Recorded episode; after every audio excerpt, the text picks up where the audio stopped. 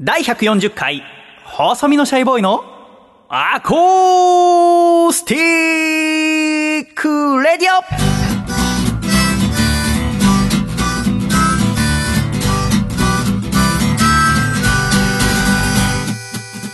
シャイ皆様ご無沙汰しております。細身のシャイボーイ佐藤孝義です。第140回細身のシャイボーイのアコースティックラジオ。この番組は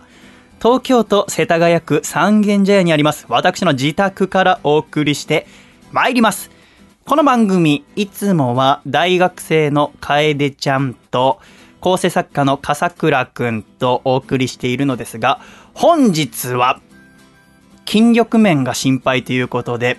このお二方に来ていただいております。では、自己紹介お願いいたします。どうも、えー、トランザムひろしこと福田ひろしです。トランザムヒロシさんどうぞよろしくお願いいたしまよすろ。しくお願いします。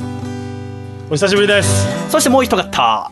どうも、たけちゃんこと竹下幸之助です。よろしくお願いします。竹下幸之助さんどうぞ。ぞよろしくお願いいたします。はということで、今回第140回細身のしゃべのアーコースティックレイディオは、トランザムヒロシさんと竹下幸之助さんにはい、一緒にサポートしていただき、お送りしてまいります。どうぞよろしくお願いしまだぜ。い。よろしくお願いします。す。竹下幸之助さんは、2016年の3月、第100回以来のご登場。はい。そしてトランザムヒロシさんは、痛風の話をしてくれたあ、ーえー6月えー113回以来のはいはいはいはいご登場になります。今回よろしくお願いしますお。願いします。そして今回は映像作家の室谷慎太郎さんもえ一緒に参加していただけるということでこんにちは、村屋慎太郎です。室谷さんもどうぞよろしくお願いしますくお願いします。室谷さんとトランザムヒロシさんとははい2017年お会いするの初めてあー、明けましておめでとうございます。明けましておめでとうございます今年もどうぞよろしくお願いいたしますお願いします。竹下くんとははい。 10回目ぐらいかな今年そうはですね。毎日じゃないですか、ほぼ。 まあ、昨日ぶりですね。そうですねえでもあの会う頻度は減りましてーあ、そうですか。三軒茶屋引っ越してきて最初の頃は週5回ぐらい会ってたことはありますけど、うん最近は週3回かちょっと嫌いになったんですか。どうでしょう 倦怠期かもしれませんああ、まあでも週5回やってた時は、はい会話とかなかったですよね。そうですね。思いませんそうです最ね。近は割とお話ししますけどね。確かにそうかもしれません。 いい関係じゃないですか。やっ逆にぱね、ちょっと距離を空けた分、ああお話しすることが。あの、私たち、ムレアさんも、トランザムさんも、竹下さんも、同じ LINE のグループがありますが、はいね、おじさんたちで、はいえー慣れ合うっていうう。 ん、ポケモン GO 情報局。そうですね、はいポケモン GO をやってた 頃に、どこで何捕まえたんで、村屋さんはがいバリアード捕まえたよとはいはかいいう話をするための LINE のグループがありましたが、うん。 1週間ほど前ですね私の誕生日の次の日ぐらいにトランザムさんがそこに無言でラーメンの画像を載せるっていう 何も面白くないことやっなたんだっけ、なんでだろうね。多分私が思うにすごく美味しいラーメンだったんじゃないですあか、そうですわ。それは外食してってことですかあのジムのそばにあうるんエコタの野郎ラーメンなんですけど、はいここはいいなと思ってみんなに知ってもらいたくて、あそうでしたか、はい、ななんか他の話で流されちゃってちょっとその説明ができなかったんですけど、だからそれがあれですね、あの、福田さんがラーメンの写真を載せてくださって、はいで、私もじゃあなんか食べ物の画像を載せた方がトランザムさん寂しがらないかなと思ってあー、その日すちいませんねょうど、先週第139回のラジオのオープニングで喋った、ふるさと祭り東京っていう、はいはいはい東京ドームで行われたお祭りに私行っていたんですね。で、そこの様子を載せたんですよ。うんそしたら、ムリさんが、ここどこって言うから、私東京ドーム行っててって話。それも気を使って室屋がねそうよ。だから我々、二人だけだとかわいそうだから、はい村井さんが気使って書いてくださっあて。ーいました。で、そうしたら、トランザムさんが、デートですかって書いたんですね。うんうんありましたね。で要は、誕生日だから。うんうんだから私は、皆さんを心配させちゃいけないと思って、デートですって書いたんですね。書いてた書いたんですよ。はだから、そのデートで、えートランザムさんのラーメンの情報がどっか行っちゃったんですね。いなるほど、ね、そうなんです。はいで、そしたら、あー他のおじさんたちが、え、デートなのっつって、かっこいいねって話になったじゃないですか。で、私も、そう、嘘でしょって言われると思ってたから、なんか、引き返せなくなっちゃって、無言でそのまま立ち去ったんです けど。で、それが9日でした。1月9日はにいそのやり取りしたんです。はいで、 2016年去年の誕生日とかは、うん日変わる誕生日になる15分前に竹下くんが僕の部屋に来て、うんねで通る瞬間一緒にいてくれたんですよねうん、ああ、なんかそんなことも。竹下くんはすごく誕生日を大事にするあー人なんですそようですよタイプの人そいうますよね誕生日はしっかり祝わなきゃいけないっていうはいはいはいはい。持ち主でしたが、うん2017年来てくれなかったんですよねあーあ来ないと思ってお多分デートって書いた手前なるほど。女性が部屋にいるんじゃないかと思ってあー来なかったんじゃないかと思ったんですけどどうですかそうですよ。あそうですよ ね、はい、せめ僕ぎ合もいがポケモン GO 情報局の一員としてですね、あこれはガチなやつだでちょっと気になるのは一つ聞きたいんですけど、はいまだ聞いてないですけど、はい一回僕の部屋の前来ませんでした と一回来ましたおそうーでも部屋の音を聞いた気がしたんですよね、何か僕は感じて去りましたいやだから僕はきっとたけちゃんのことだから来てくれるもんだと思って、はいはいはい。ちょっと美味しいお酒とか用意して待ってたんですよねうん。したら来ないおからーで気配感じたんですよね部屋の前のすりガラスとか一瞬誰か通った気がして、でね身長1 8 7ンチ体重1 0 1キロの男のなか気なか配そんはなシルエットないですからね。そうですよね、はいだからあじゃあお酒飲んで楽しくね朝まで過ごそうかなと思ったら、すっスッといなくなったからぐっとこらえましたそれでも誘わない奥ゆかしさがあるんですね。えーなんか、はいさそれは悲しすぎませんかうん。 28歳になったので一緒にいてくれまあ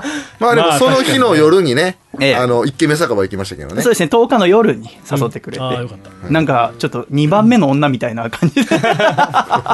気使って接してくれてるんですけどねはいはいはいやっぱ私とたけちゃんの最近っていうとですね、ええもう本当にちっちゃいことですけども、はい。竹下君はやっぱレスラーで巡業ね、毎週末行きますから洗濯物が多いんですねうんうん。あのジムも毎日行きますしそうですなんですけども去年の11月頃に竹下君の洗濯機が壊れたんですよはいうわ壊れて脱水しかできなくなっただから結局は濡れている状態で洗濯物が回らないんですよねそうですよね、はでいちょっと動かすとうんピピピピってアラームが鳴ってしまうってことで、はいご近所ですから私の洗濯機を自由に使っていいですよって話になったんですね、うん私の洗濯機は玄関の外にありますから使おうと思えばいつでも使えますからで最初の頃はいちいち使うたびにピンポン押して、うんう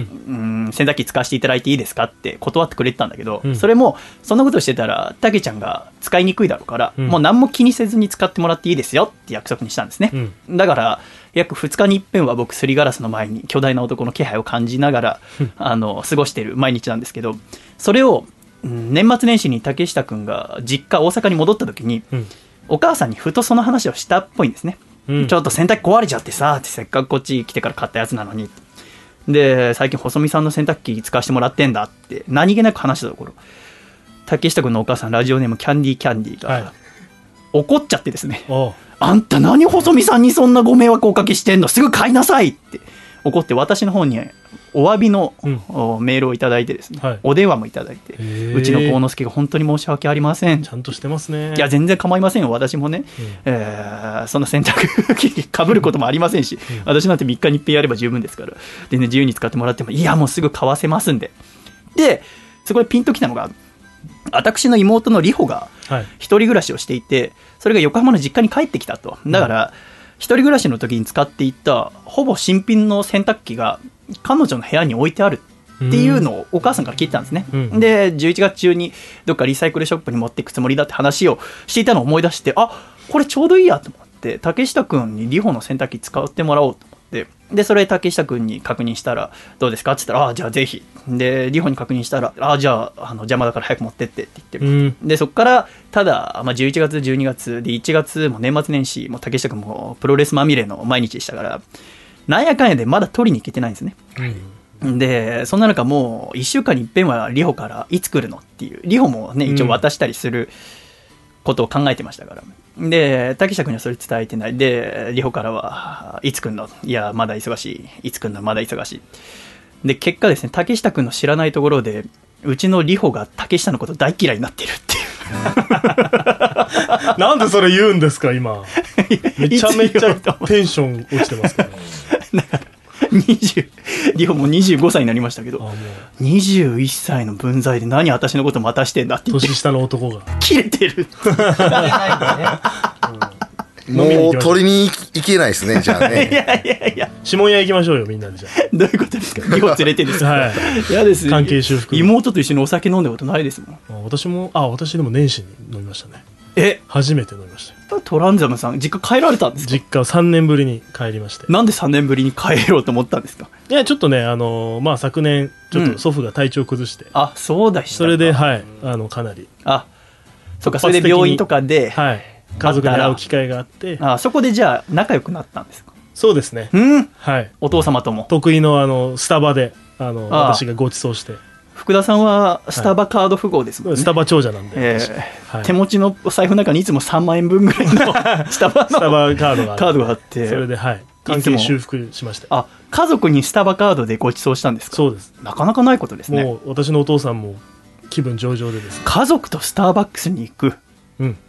どうでスすターバックスであんまりファミリーって見たことないですよねなかなかね、ないんですけど、でも楽しそうですねはい。じゃあそれで仲良くなってかっこいいですよね、この息子がスタバ行って、かカっこーいいドで、かっこいいっつって。ね、ご馳走してたら。はいそれはあ要はあれでしょうおそらくお客様からいただいたりしたそやうつで、ですあしょの、ギフトですね。でもそんなのはご両親知らないじゃないですかいや、でもそれはまあまあまそうしたらあ、わかりますよ。うちのヒロシははちょこちょここういうスタバに行ってるんだなっておしゃれ。らおしゃれだねい。はい。それはかなスりかタっこバいにい行くなんていうのはある程度の生活水準の人じゃないとね。そうよないわけねですからそうだわ、はいそれもあって年末年始帰って妹さんとどんな会話した、あ、でもね、妹ちょっとやっぱ面白くなってましたね。あそうはい。ええ妹すごい多分モテないんですよ。そうなのはい。それもやっぱり高校生ぐらいまでだと、ええまあ、そこら辺にいるじゃないですか。でもどういうことぜなんていうんですかモテない女子高生なんていっぱいいるじゃないですか。 うん。うんうちの妹もまあ26なんですよ。うん。そこまで来てモテないとなるともう結構いよいよね 面白くなるしかない。面白くなるしかないんじゃないかでもそれお兄ちゃんからしたらちょっと嬉しくないですかうちの妹の彼氏 IT 社長らしいんで すよ。ええ新しい彼氏ですかそううわうーわ。そっちの方がいいよやだよ。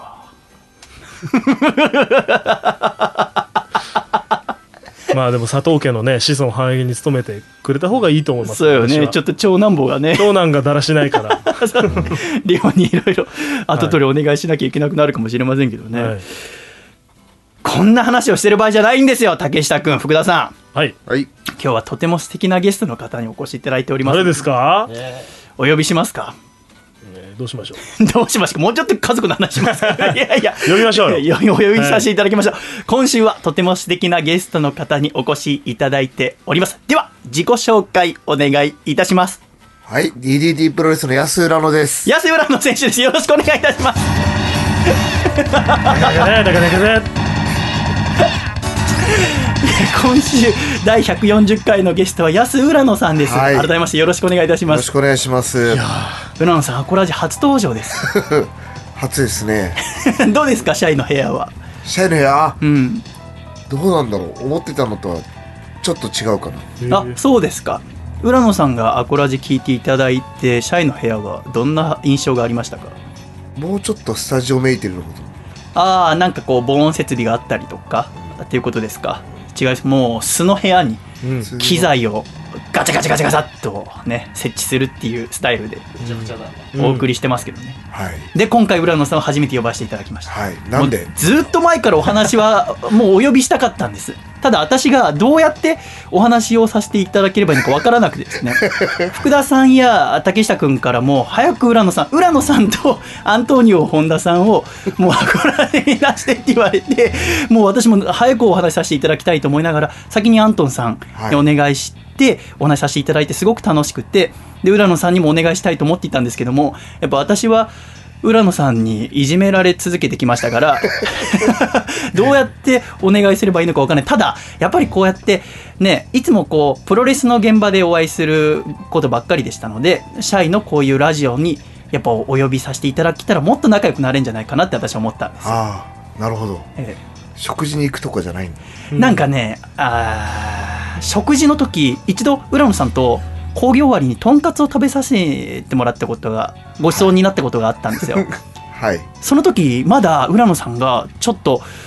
あーなんか心の殻をですねシャイに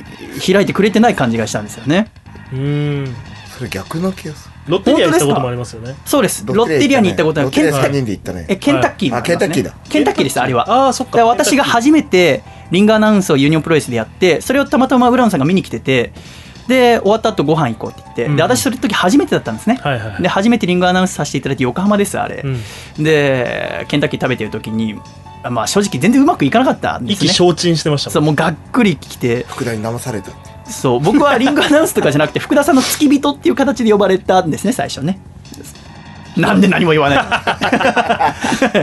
喋れお前はそうだったかな。でそれだったのにリングアナウンスすることに なってまあでもまあちゃんとやればよかったんですけど僕が、ええあー実力不足でできなくてで意気消沈してたら浦野さんがツイッターでいろいろエゴサーチしてくださって「シャイこれ見て今日のリングアナウンサー本当に未熟だったもうやめてほしい」って書いてあるよ 「シャイこれ見てあんな半人前を出すなんてユニオンプロレスどうかしてるやめさせた方がいい」って書いてあるよどう元気になるかなと思って なるか、 そんなマイナスのことばっかの見せてもらってでもあれでちゃんとしなきゃと思ってで勉強してこうしてでもねいい話ですね。もう浦野さんの人間性をもう象徴するような話でしたね。竹下くんはといトランザムさんは浦野さんとはいつからの付き合いですかうーん。私からですか。そうですね。もう本当デビューする前なんで、もう6年、9年以上前ですけどね。竹下くんもじゃあデビューする時ってこそうですね、まあ、初対戦はですね初めて僕があのキングオブ DDT トーナメントとうんの大会に出た時にデビューして1年目だったんですけど2回戦が、えー名古屋でうん安浦の選手とねシングルマッチをへえしまして、はい、僕はその時あのジャンプ力が今以上にすごかったんで、ああ体軽くてはい、陸上やってたんであのドロップキックでですね安田の選手の顔面を打ち抜きましてあの勝ったんですけどあそうだったんえだ想像に負けたからねマジっすか。キャリアのさ、15年ぐらいあるいやそうだろうねの。はい。もう口の中から血だらけの浦野さんが今でも有名に出てきますよ年齢差倍以上だったから当時 悲しいことしかないですね。浦野さんは今年の2月で40歳41歳41になられるわけですかで竹下くんが今21 21歳だからで5月で22歳になるとそっか年なんで当時は多分へえ17とかなんでねそでっこっちかは38とかはいそっかはいふやーなんかでも今の方が近づいた感じしますね。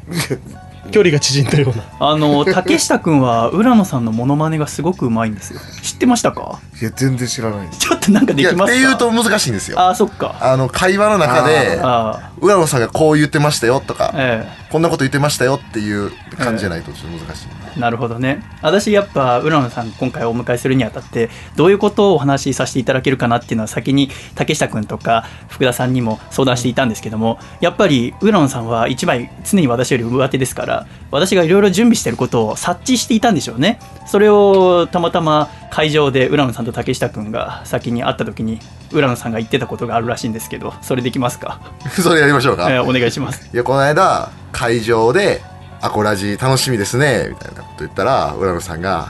「シャイボーイの予定全部崩そう よ似てますよね尺尺足りなくしてサプライズしよ うよ」サプライズが一番嫌いだから、シャイボーイは。 なんで嫌いなことやろうとす るんですかご自身で聞かれて似てると思いますかわからないわからないですかものすごく似てますよね村さんね、でもヒロシさんもよくしますからねそう、まあまあできるなんかできる難しいそう言われると ね、ヒロシがヒロシがよくやるのを見てるからあそうマジっすか。僕あいあ、や僕私の試合でも浦野さんの真似してますから。あそっかちょっとだけなんかできませんかまあまあ、後で。ちょっと流 流してください。わかりました、はいじゃあ後ほど楽しみにしていただきたいと思います では今週はあー全部で5人シャイトランザムヒロシさん村屋慎太郎さん竹下幸之助さんそして安浦野さんとお送りしてまいりますどうぞよろしくお願いいたしますでは今週の1曲目をお聴きください細身のシャイボーイで「トゥイントゥインラ」 Get up, get up, get up, get up. Oh.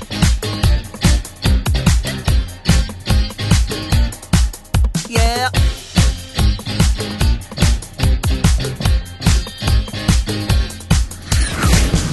へいそこのボーイホワイ泣いているのシャイおじさんが聞いたろやないかえ好きな子に振られたってそれだけがほんま情けないやっちゃなウェイそんな時は覚えといてとびっきりの呪文教えたろやないか近所の子には内緒だぜ涙拭ったら今すぐ叫ぶんだトゥイントゥインラブトゥイントゥインラざっと覚えたらカットばせブトゥイントゥインラブトゥイントゥインラパッと打ったらグッドだぜ洗い場こんな簡単鍛えろ緊張感触ってみたら熱いな天津飯女の子にはサブリな親近感酔っておいでよ未来の便秘派ブほいほいそいそいほいほいもうツイキャス配信しているの何喋ってるか聞いたらやないかえパンケーキ食べただけ呆れたわほんまつまんないやっちゃなおいそんな時覚えといてとびっきりの魔法教えたらやないかおかみさんには内緒だぜ牛乳飲んだら今すぐ叫ぶんだトゥイントゥインラブトゥイントゥインラ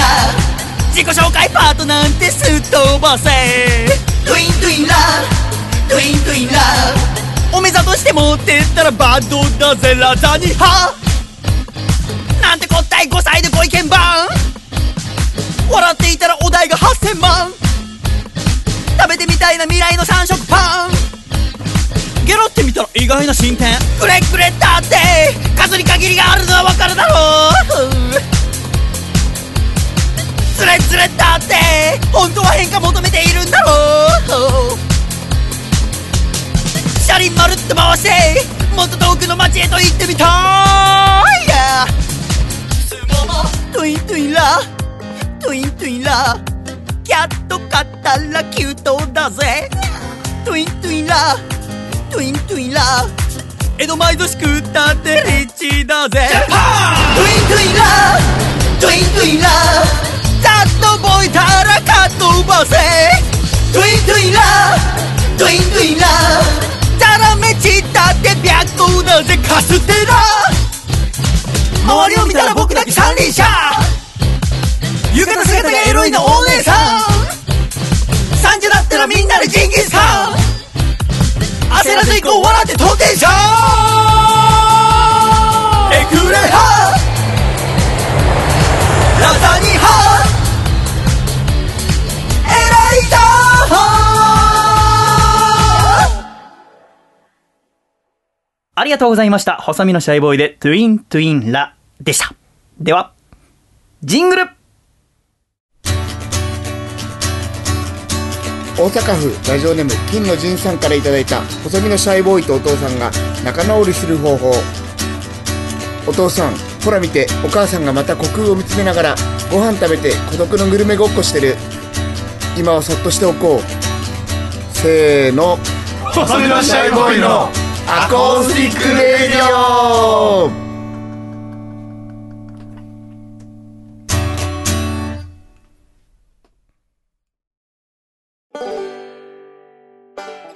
シャイ第140回細身のシャイボーイのアコースティックラジオ改めまして、今回は細身のシャイボーイと安浦のと竹下幸之助と室谷慎太郎とトランザムヒロシです。おお送りしてまいります。どうぞよろしくお願いいたします。願いします。シャお願いします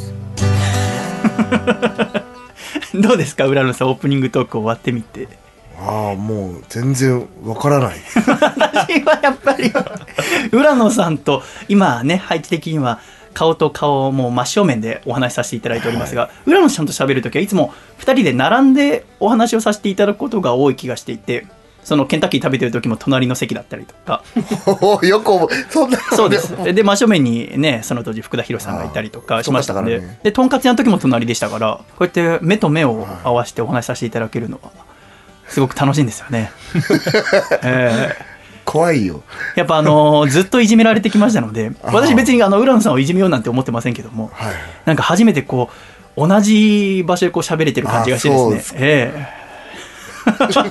も高く設定してますもんね。あーそうですねやっぱ軽く見下ろす感じであー今そうしないとせめてこんくらいしないとですね、はいはい対応できませんのでね嘘ですよこれ一番下ですからねあそんなことないやちょっと上に出たね申し訳ないですですがたけちゃん、はい今回はですね、はいたけちゃんもはいトランザムさんももちろんムーレさんも私も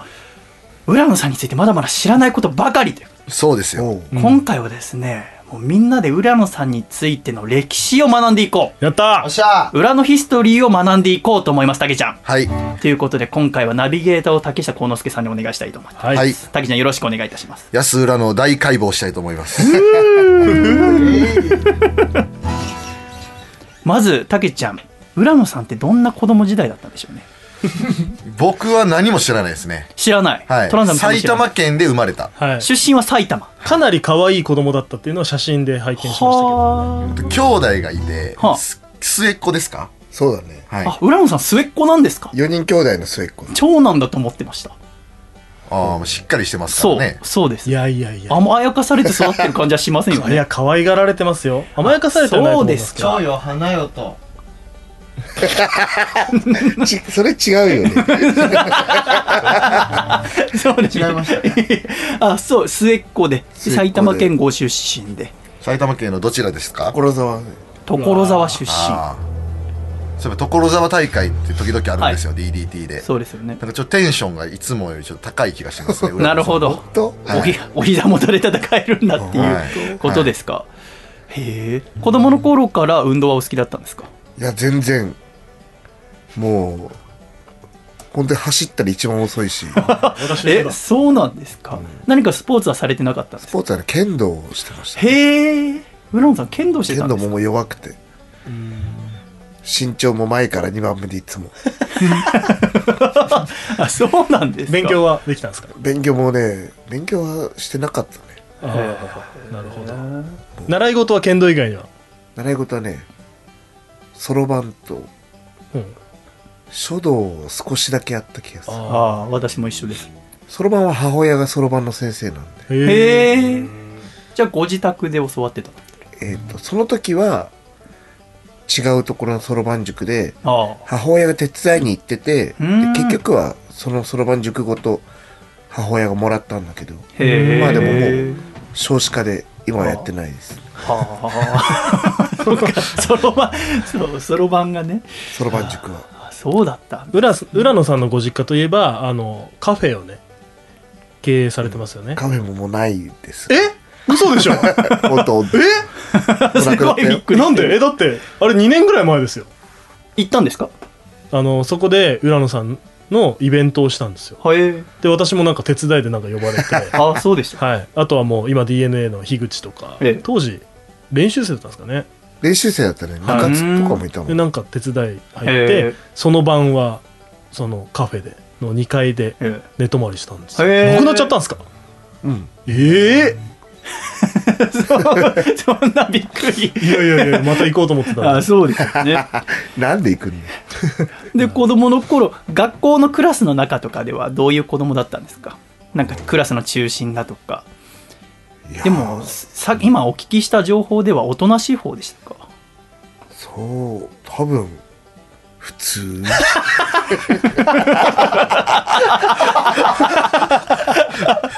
出てこねえななんかこう今の浦野さんにつながるものをね、はいはいはいあ引っ掛けたいんですけどわかっ何も今のところああの初恋はいつですかあ素晴らしい、初恋もねえ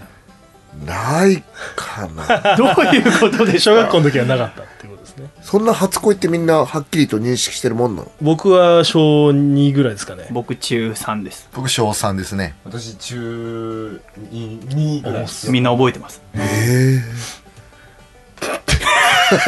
あのー僕なんですけど、ええ小学校3年生の時に初恋だったんですよ、はでプロレス教室っていうのに僕はその当時通ってて、ん大阪プロレスの、あうんでちょっとね年上の子だったんですよね、うんその時中学1年生ぐらいのあ結構上だねそうなんですよやっぱりちょっと大人の女性なんで、でも年はこう大人でもなくでもすごいお姉さんみたいな感じででも小3の時の中1は大人だった大人だったよまたプロレスとの出会いも早いしねそうだたけちゃんはもうかなり小さい時からプロレスラーになりたかったんですそうねですねで結構こう僕はその当時もう携帯電話持ってたんで翔さんで。え。へえ。パケ放題だったんで、代が違うんやメール、メール結構してたんですよ。は結構その初恋の女の子で、その子もプロレス教室に通ってくれないプロレス好きで、あ。はで、海隊道場好きだったんですよ。あ。へえ。でまさかの安浦野のファンで。だかええ。ら小学校の時はもう僕は安浦野あんまりこう、やっぱり嫌いでしたね。ああ。あああ。あ、大石の方が好きだったもんね。そうですね。大石さん結構好きだったんで。恋敵だったんだ。じゃあ、たけちゃん少年にとっては、安浦野選手との出会いは、はい好きな女性の好きな選手だった。そうです。へえ。安ーって言っ てましたよ。 いや、もう今でも。よく聞くわ。それ今でもじゃあもう今でも思い出すんだ。はい後楽園とかで。はいもう安いって千円ショだからあの、初めて会った時にね、ドロップキックで顔面を打ち抜きましたけど。ップ知らんがなって話ですけど ね、浦野さんからしてみたら。そうだ ね。十数年のいろんな思いが詰まってたんですね。はい今、竹下君からプロレスについてのお話聞きましたけど、浦野さんがプロレスを好きになったのはいつなんですか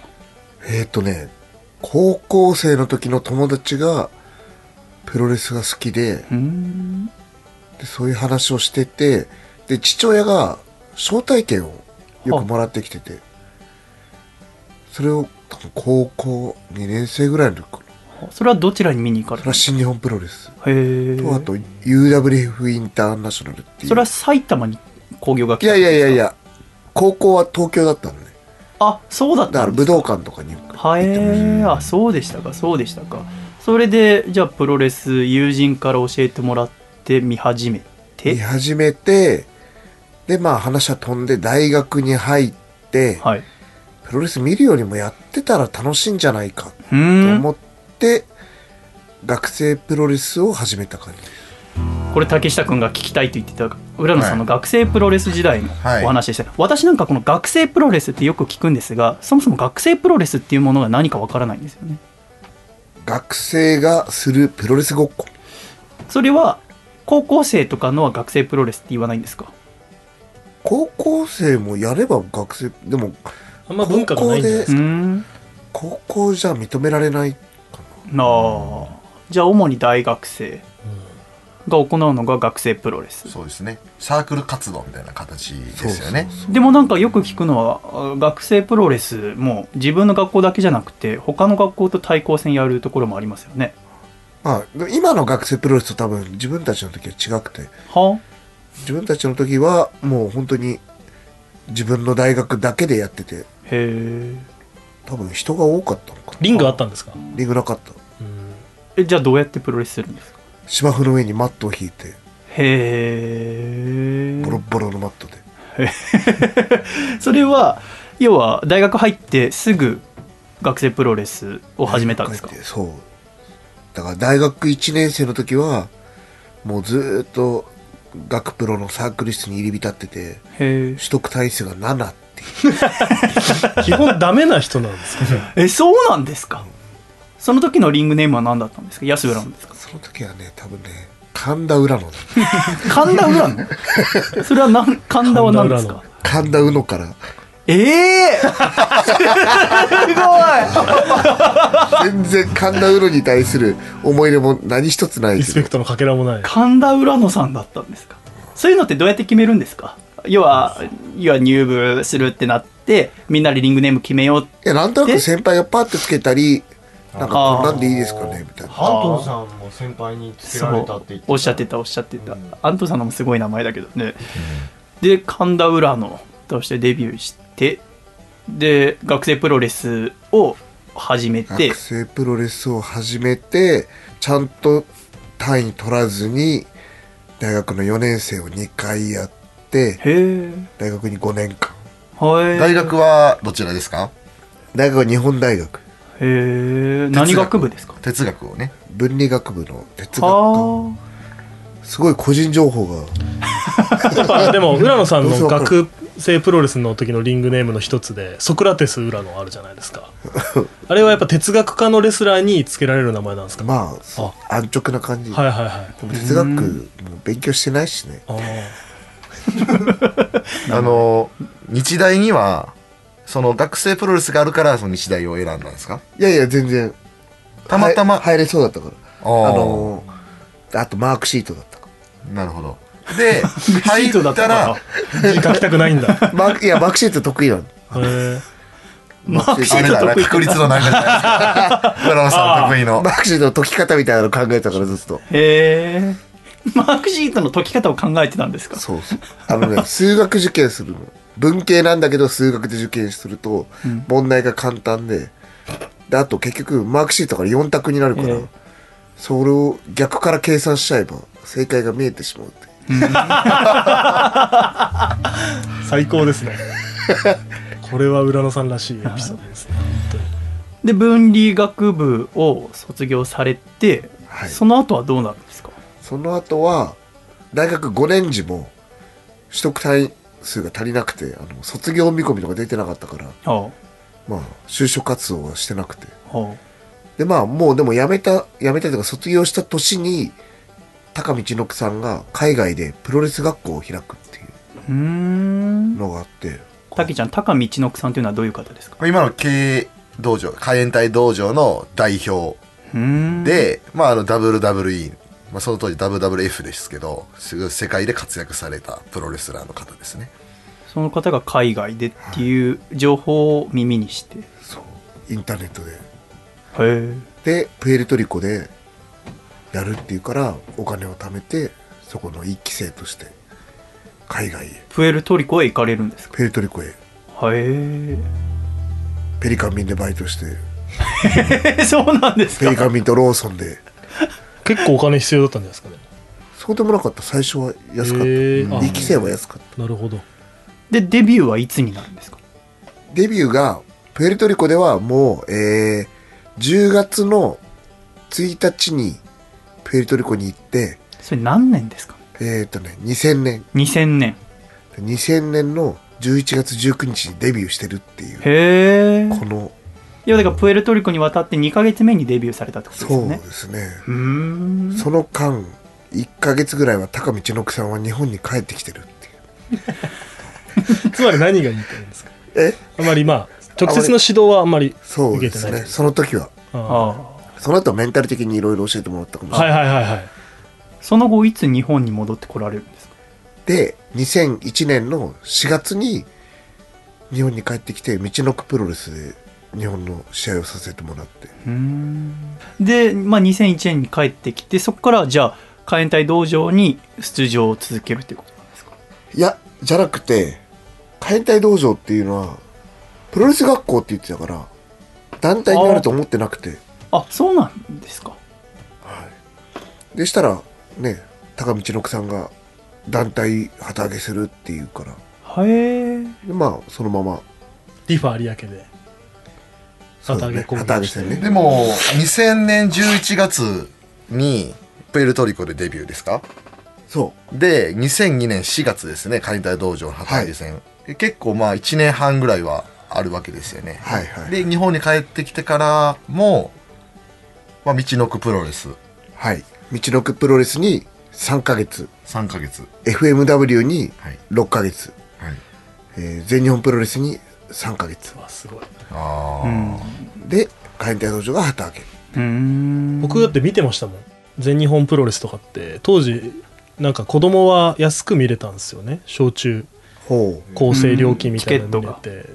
で若手の頃の浦野さんとかやっぱ試合してましたようーんで DDT プロレスに出場され始めたのはいつからですか DDT が2007年2007年から2007年の7月そうですねああそうですかじゃあ今年でもう丸10年というこおう本当だとになるんですねおめでとうございますりがとうございます。ありがとうございます DDT のは長いんだね完全にそっかで DDT にずっと出場されてきてたけちゃんと初めて当たったのは先ほどお話ししてもらっはいた名古屋、名古屋2012年か 13, 13年ですかねはいトランザムさんもともとの福田博さんと初めて戦ったのはいつですか戦ったことないんじゃないいやいやあるでしょうがパーフェクトプレックス10人かけるまであ帰ればそれ天とあそれ浦野さんいましたっけそれいたねまああれはなんかそれどういう試合ですか俺はもう文字通りパーフェクトプレックスをかけたら、えーその対戦相手がはけていってまた次の人が出てくるんですけど、まあ、それを10人あの10人掛けみたいな感じであ福田博さんが必殺技のパーフェクトプレックスをかけたらかけてそれが成功した一らクリアってことですねそれを10にやらなきゃいけないそうですねそのうちの一人が浦野さんへそうだったみたいですえで結局失敗して結局失敗してまあ新木場に止まったわけですけど あ帰れな帰いかれらない、 はいあれ辛かったな本当にっていう浦野さんといろいろなお付き合いがずっとあって 今のじゃ付き合ってるかどうかよくわかんないえそれは浦野さんは帰ってるわけですもんね もちろん僕だけです福田さんだけその場にいるわけですもんね、は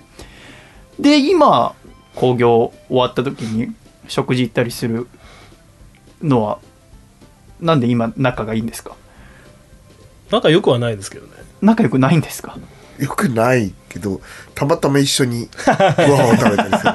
ね、よくお腹を空かしてるんじゃないですかあそうです2人とも多分同じリズムでお腹がすくのああそういうことなんだうんみんなあの結構ドライなんでうんパパッと帰っちゃったりするんですけど、うん浦野さんなんだかんだっつってやっぱ寂しがりだと思うんですよ、 ね、そうなんですか、はい私は浦野さんの寂しがりっていうのは全然よくわからないです、あそうですかええ結構一人でいるの嫌がりますよ私はなんか勝手にずっと一人でいるのがお好きな方なのかなって思あうー何回もコンビニに行かされたりしますもんねそれ違う よね全然 違う一人でいるの嫌だとかじゃない いやいやいや例えば巡業バスあるじゃないですか、ええ朝僕バスに乗る前にコンビニ行くのに行ってももうバスに乗ってるのにコンビニ行こうみたいな何にも買うもんないのに でも先輩だから断れないじゃないですか 一応赤裸々だね。たけちゃんは浦野さんと最初団体入ってからはどういう印象を持ちましたか怖かったですねうん先輩なんで、ああええいやそのシャイいじめられてたシャイボーイじゃないですけど えーやっぱこう言葉がねやっぱ説得力なんかあるんですよね、そうですねはい怖い印象しかなかったですね浦野さんに何か言われてん何か言い返すと私が間違えてるってことをちゃんとした理由をつけて言われるので言葉に詰まってしまいますねはい遊びを残してくれなだかいらんですよ今の若い選手とかもえこう浦野さんに何か言われてるのを見たりすると、ええなんか非常に心が痛みます かわいそうだなと思って今のやっぱり僕らの世代っていうのはゆとり世代なんでーなあそんな怒られたこととかあんまないんですよん怒られるわけじゃないですそのアドバイスというか、うんそれがこうまっとうなこと言われたことがないんでな自分のペースで生きてきた人たちなんであなあそういうことを言われるとですね非常にこ う傷つくんですよね浦野さんを恐れている人って結構いますよ、うんうん、うん浦野さん怖いって 私も浦野さんと最初からお話しさせていただいてる時にリズメでもう逃げ場がなくなされて口を口をつぐむっていう言葉を実感するのはあの時は生まれて初めてだったんですけど口をつぐむない ってなった時にあでもあ自分もおそらくうあと10年したら浦野さんみたいになるんじゃ ないかなってそれ君言ってましたよ ねそう浦野さんっていうのはあの思うんですよね常にやっぱ戦う相手をやっぱ求めてますよねえーそうですだねだからそうでも見ててもそうですねやっぱり佐賀ととかと話してる時っていうのえはもう相手にならなすぎて やっぱなんかなんか楽しくなさそうなあーそうですところあるんですよそんなことないそうよです坂戸も楽しいよ本当ですかなんか帰りがなさすぎてえ え。手が長すぎるのかもしれませんね。はいでもさっきの話だと竹下くんなんかはうってなっちゃいそうですけどそれでも竹ちゃんが浦野さん好きなのは何でですかいややっぱり非常にですねプロレスのこう考え方であったりだとかリスペクトできるかなとうーん思うんですよねやっぱり多分裏野さん理論みたいなのがあるんでうんそれは試合を見ててですようん試合をして戦って思うことなんですけどそれをやっぱりアントニー・ホンダに近い部分はやっぱりあるかなと思うん ですよそうなんですかアントニー・ホンダでしか見れないプロレス、安浦野でしか見れないプロレスってやっぱあると思うんですようーね。んこれはプロレスラーにとっての強みでしょう、やっぱり。うんでその試合を見るには、この2人の試合を見に行くしかないわけですから。ね僕の試合なんか、身体能力はあっても、いっぱい身体能力高いレスラーいっぱいいますから。早くこう自分なりのこうスタイルを見つけていかないと、あそれで行くならやっぱりトランザム広志選手もね、やめなんでそこちょっとトランザム広志のオ試チみ合はトランザム広志でしか見れないでしょ。そうですねズ。バ抜けてるよね。やめてくださいよ何ですかそれズバ抜けてるよね。まあまあまあねまあまあふざけてるからね。いやいやいや、硬いですね。うなこさんは、福田さんが入団してきた時からもう見てるってことですかまあまあ、存在は。ユニオン。た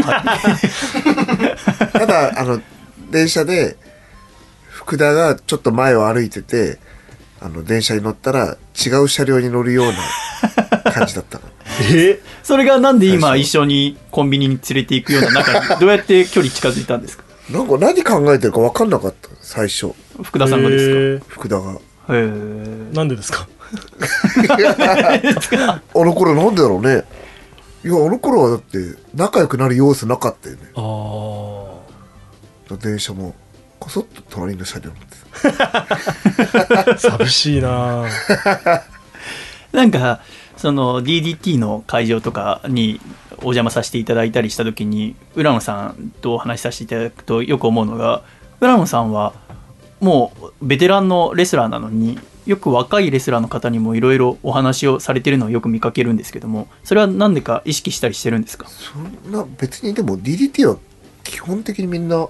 まあね、そんな感じ。キャリア問わず、あ。浦野さんはやっぱね、結構プロレスに対してだけ真面目みたいなとこあるんで、うーはん。い、普段は本当なんか、さっきも聞いたように、ひどいですけど、だからそう、浦野さんはひどいじゃないですか。 はいそのだから私みたいに最初プロレスを全く知らない人間は嫌いなのかなと思ってたんで、うんだからそれこそ最初のはあケンタッキーとかは言葉をそのまま受け取ったんですけど、うんその後はちょっと感じたのはああいうことによって何も知らない私がより安くしてくれたんだなっていうのはちょっと思ったんですねうん。違うかないやあのさっき広志さんが言ったことっていうのは、僕らはよく話すことなんですよ。あ浦野さんはプロレスだけ真面目なんですよ。 あだから僕が練習生の時なんだあの16歳とか、ええここ1年生とかだったんで、まあ、子供なわけですよえやっぱりこう憧れのプロレスラーたちがいるわけですよねこう、うん練習とか雑用に行くとだからやっぱ怖いんですよねやっぱり高校生の僕からしたら、うんプロレスラーっていうのはなんかもう恐れ多いんでそういう時にやっぱり浦野さんはね優しくしてくれました、えうーんはい、だからこそこう怒られた時はねもう100倍怖いですねはい、プロレスに関してはですけどいや私今お話をいろいろ伺ってて意外だったのは私だからプロレスをやってる浦野さんしか知らないので真面目な人だと思ったから大学の4年生をダブってたとか話を聞くとえそんな一面あんのっていういやいやいや、もう本当高校生の時も、11科目中9科目赤点とか。ええ ー、バカなんですか高校3年生の時の遅刻の数が50回とか。えええー、でも、全然無欠席。ー。おーああそれは何なん ですか健康だったのに健康なのに、 遅れてんだ。遅刻が50回ある。あ朝だけは弱いけどはいはい。あ、でも確かに浦野さんは遅刻するっていうのありますよね。まあ、当時はもっとひどかったと思うーんう。。今よりも。でもあの浦野さんはあのいつもよく言うのがあの寝坊は仕方がないっていうはあたまにこう後楽園大会の日のええ朝とかってええ設営の時間とかも早いんですよえ ーで時々なんですよ年に1回か2回誰かがこう若手レスラーがこう遅刻してくることがあるんですよね、で結構やっぱりこうみんなにこう詰められるわけですよそうよ本当にねこうそれはやっぱいけないことなんで、他ね、のみんながねリング設定とかしてるわけみだんながリング設定してもるんのねそうにそう設営が終わってから来るわけですから、うんうんそれはダメってこう怒られてるんですけどその時に浦野さんがいつも「寝坊は仕方がない」って言いますよね それ何ですか浦野さんなんで遅れてきたの寝坊です。じゃあしょうがない。でも理由はっきりしてるんだな。別に寝坊に限らず。おおただ、ダラダラしてて遅れましたとかじゃなきゃ。悪意がない寝坊。あー。のだらだらしてて。遅刻はも許しそうですけどね。まあ、そのダラダラに目的があればもう、あ、じゃあしょうがないの。そういうところじゃ寛容なんですね嘘つかなければいい。そうだね。ね嘘つかなければ。ああ寝坊したのに電車遅れましたとかはダメってことですで浦野さん独自の正義感みたいなのやっぱありますからね。 なあ、そうかじゃあ例えば遅刻してタゲちゃんがじゃあ遅刻したとして同期とかちょっと上の先輩から「タゲした遅れて」とか言われても浦野さんがね、まあ寝坊ならしょうがないじゃんって言ったら収まりそうですもんね。まあ一番上です からね、キャリアで言ったら。その近くで言ったら、うんそっか、そんないろんな浦野さんの面が見えてきましたけどう、ーん、難しい。浦野さんはこれから大事なタイトルマッチを控えているということで、はいそのお話をいろいろお伺いしたいと思います。その前にでは一度、佐賀君によるバサラの CM をですね、お聞きいただきたいと思 います。では、福田さんからあ佐賀君に、えーメッセージを送ってください。坂戸、えー、じゃあ一度も噛まないように言ってごらんなさい。お疲れ様です。プロレスラーの坂戸です。私が所属いたします、プロレスリングバサラの興行予定をお伝えします。2月5日、東京王子ベースメントモンスター。2月12日、名古屋市東スポーツセンター。2月20日、新木場ファーストリング。そして、4月29日にはバサラ2度目の後楽園ホール大会が決定しております。皆様のご使用、お待ちしております。バサって、バサって、バサって、バサって、バサりまくる、バサりまくる、バサりまくる、バサラ、バサラ、バサラ、バサラ。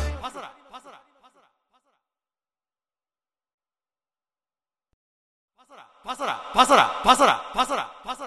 ラ佐賀君が CM をはい。喋ってくれましたが残念なが ら、えー30秒の間に6回ほど噛みましたが立派 だな。いやもう、はい。折檻しておき ます。はよろしくお願いいたします、はいはこの間坂戸君とお酒を飲みに行ったらい。坂戸君がええね第137回今年の一発目に出てくれたんですけども、はいあのお酒飲んでる時今年はちょっといろいろ頑張りたいんでできれば月に1回ぐらい出してくれませんかって話をしてすごく頑張ってああ、そうですね。佐賀とはラジオ向きなの佐賀党はですね意外とラジオ向きなんですよねへえ。あの普段2人でいてもあんまり喋らないんですがマイクを前にするとすごく饒舌に喋ってへえ。あのーシンデレラガールズのあの携帯ゲームのこととはいはいはいかはいがプロデューサーをしてるんですよね坂戸君はプロデューサーとプロゲームをプレイしてる人がプロデューサあ、なるほどなるほーど。らしいんですけどプロデューサーとしてのこれからの頑張りのこととかも喋ってくれますし いろんなことをちょっと気持ち悪いね。しょうもない わ。なんか今まで隠してたことをまた二っきりでも喋んないことをマイクを前にすると喋るっていうのはへー天性のラジオ向きのああ。あーラジオだと素を出せるっていうところ ですねでその佐川藤君が今までジムに行ってなかったのがはいはいはい。そのお酒飲んだ時はどうしようって言ってたのが、はい福田さんや竹下君と同じジムに入会されたって それが DXP ね。はいええへ聞え。きましてやっぱりタッグパートナーですから、僕の。はいはいタッグパートナーが弱いって困るじゃないですか。うん単純に。はいははたい。だ、まあ、あんまり彼としては言ってほしくないのかもしれませんけど、あのいろいろ、ね、ビッグスリーを鍛えるジムで、えートレーナーさんに見てもらったところこんなに弱い人は初めてだって言弱わいれってていうか、これは難しいえと。トレーナー、まあ、10年やってるけど、一番難しい。でもやりがいはありますっておっしゃってましい。た。まあ、ポテンシャルの塊みたいな体してますからね。そうそうでなすんねです。力はあるんですけど、やっぱ生かし方が分かってないんでで。私素晴らしいなと思ってサガット君はちょっと言い訳癖みたいのがあって あの最初ジムにも入んないのもちょっとお金がもったいないとかああいう話をしてたんですねでそれを福田さんが説得してね仮入会みたいな感じで最初体験ですか、体験連れて行ってでそのジムの方にいろいろそうであんま上がんないみたいになった時ちょっと不甲斐なくなったんでしょうねだからこれ僕は結構機械派を目指してるから必要かなっていう話をした時に、えー必要かどうかは筋力を身につけてから考えればいいことですってトレーナーの方に言われたらしくて、それを聞いて坂戸君は入会して強くなろうっていうなんか変わろうとしてるその佐賀党の一つ一つが、はい。なんか私はもう嬉しくてですね頑張ってあの会員の方とも喋ってるみたい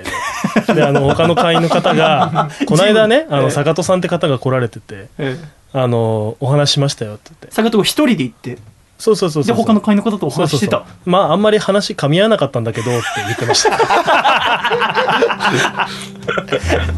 でも話しかけてるのは素晴らしいですね、そうですよい、ろいろ変わっていってところでござい頑張っますてほしいですね頑張ってほしいところでございます、ではジングルをお聴きください茨城県ラジオネームハングリーオーバーさんからいただいた細身のシャイボーイとお父さんが仲直りする方法お父さん人生のバックアップを取ろうとしてもやり直しは効かないんだよせーの細身のシャイボーイのアコースティックレイディオ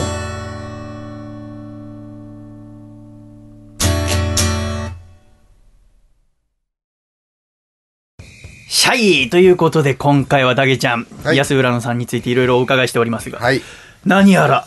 浦野さんはい。タイトルマッチが迫っているということをお聞きしました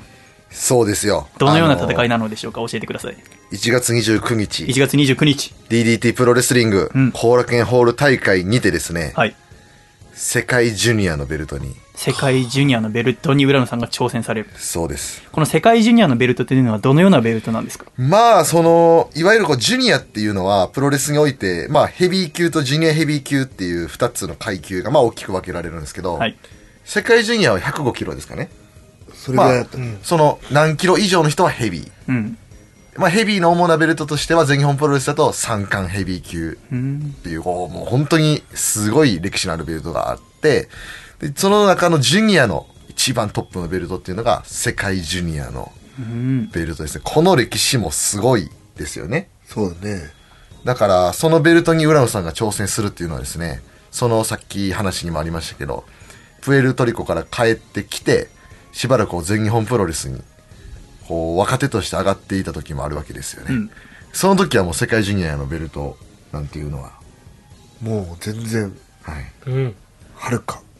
上の存在という。もうね、タイトルマッチに挑戦することすら考えられない状況から、まあこう10年以上が経って、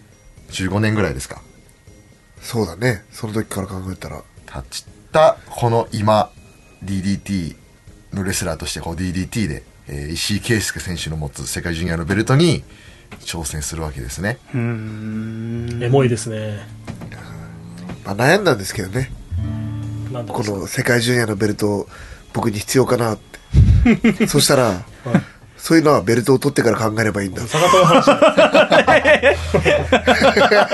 誰に言われたんですか ?JXP の。あ、そうですか。今、竹下君にいろいろ教えていただいたんですが、改めてそのベルトを挑戦するに至った経緯というのはどういうことだったんですかまあ、あの、石井圭介選手が、はい。まあ、全日本のジュニアのベルトを取っていて、たまたま1月の3日の大会で、まあ、自分が石井圭介からホール勝ちをすることがあったんで、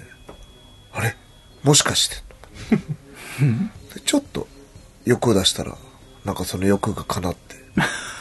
浦野さんがあんまり欲を出すところを私は見たことがないんですけど、じゃあなんで今回は欲を出したんですか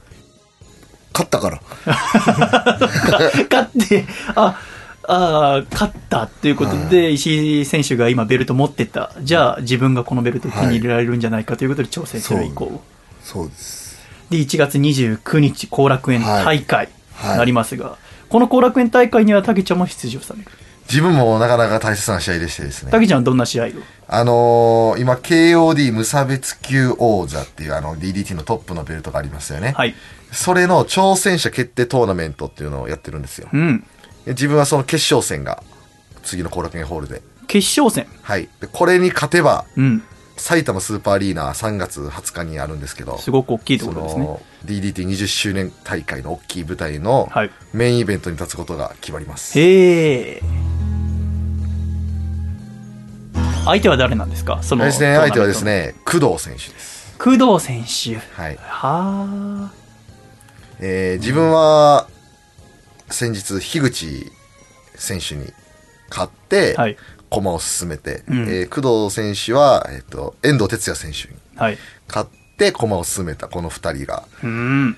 挑戦者を決める戦いに、はいこれもちろん、タギちゃんにとってもね、去年の夏にベルトを取ってから、あ一度手放してしまい、はいで、また挑戦できるかもしれないという大事な戦いですが、はい工藤選手にとっても、はい一度怪我で戦線離脱してから戻ってきて、で、トーナメントを勝ち上がってきて、もう一度王者にという大事な戦いですね。そうですね KOD 無差別の今のチャンピオンは原島はい選手なんですけど、やっぱり工藤さんと原島さんっていうのはこう DDT を本当にこうトップで盛り上げてきたっていうのがあるんで、この2人で埼玉スーパーアリーナのメインを飾りたい20周年の舞台を飾りたいっていうのは2人ともやっぱコメントにも言ってますしあ、そうなんだ。あると思うんですけど、やっぱり僕は20周年の舞台は、今までの DDT の20年間の歴史を見せるんじゃなくて、21年からその先の未来を見せるべきだと思ってるんで、うん。必ず勝って、メインイベントに立ちたいと思います。じゃあそれぞれの異なる思いが激突して、どっちの思いが強いのか、はい。体が強いのかっていうのが見られるわけでございますね。そうですね。 1月29日、後楽園ホール大会っていうのは、もし見に行きたいよって方はどうやったら見に行けるもんなんですかまあ、あのー DDT のチケットフォームから、んあのーチケットを買っていただくか、えー、安浦野選手、はい。で、私、竹下幸之助、トランザム広志もチケットは受け付けて、ああ、受け継ぎますよ。福田 .unionpro、あと gmail とか。出ないでしょ。わかりませんけどね。わかそりのません先けどのことなんででね。も、あのー出る出ないに関わらず、選手の、あの、チケットメールアドレスもありますんで、そこから行っていただけたら、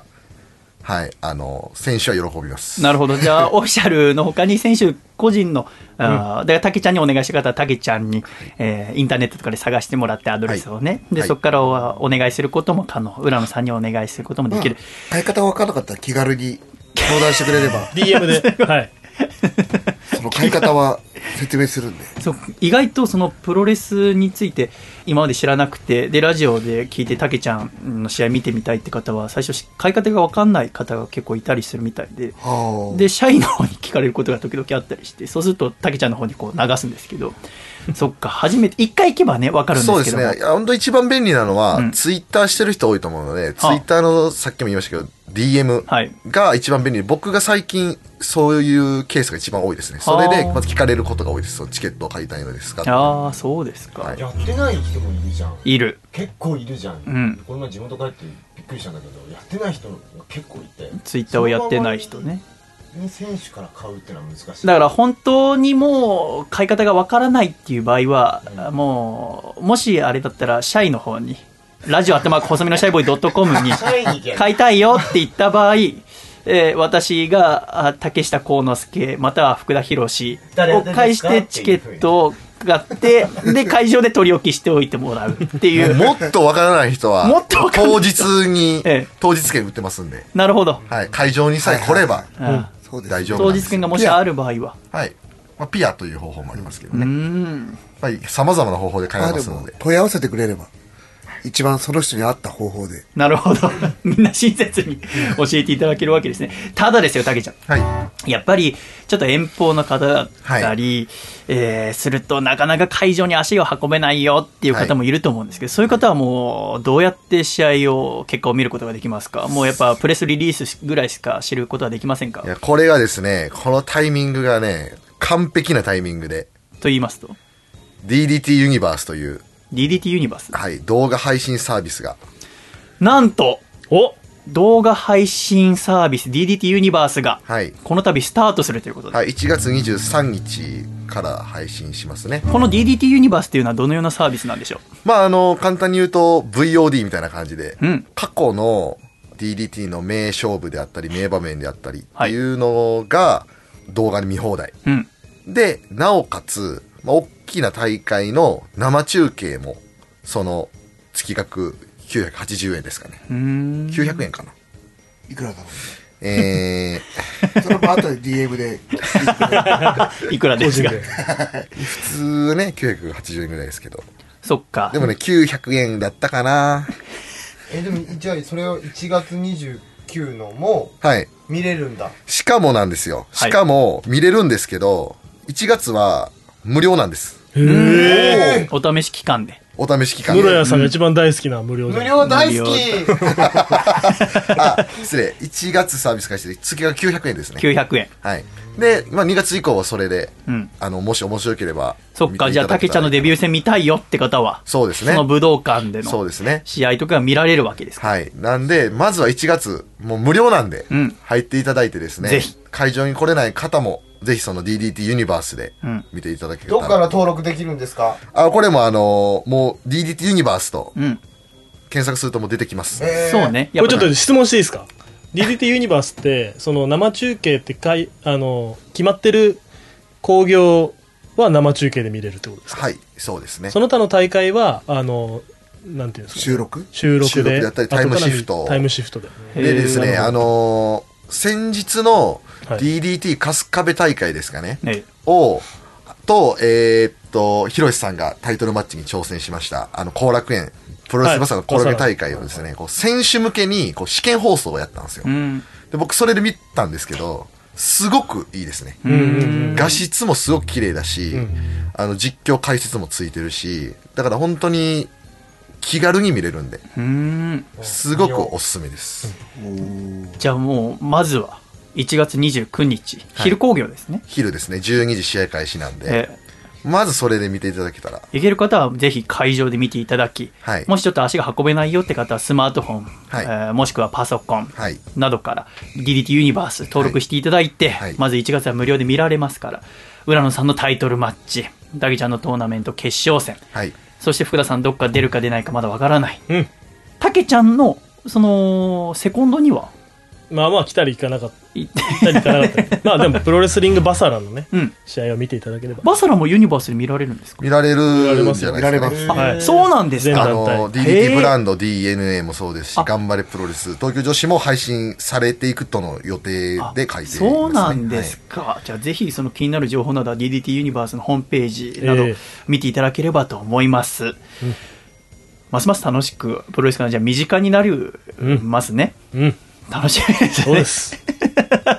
なんか話していて浦野さんとたけちゃんは DDT ユニバースを把握してる感じがしますけど福田さんはなんかうまいこと把握できてないそ感んじながしこますとねないですよそうですか いやーもうねビデオオンデマンド大好きですからオンデマンドサービス一番身近に感じてそうかそうか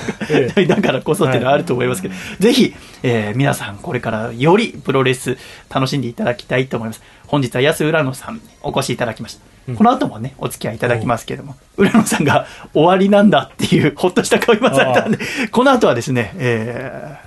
本番でございますおー楽しみにしておりますコーナーが。では、えー一曲お聴きくださいましミスターパーフェクトトランザムヒロシのテーマ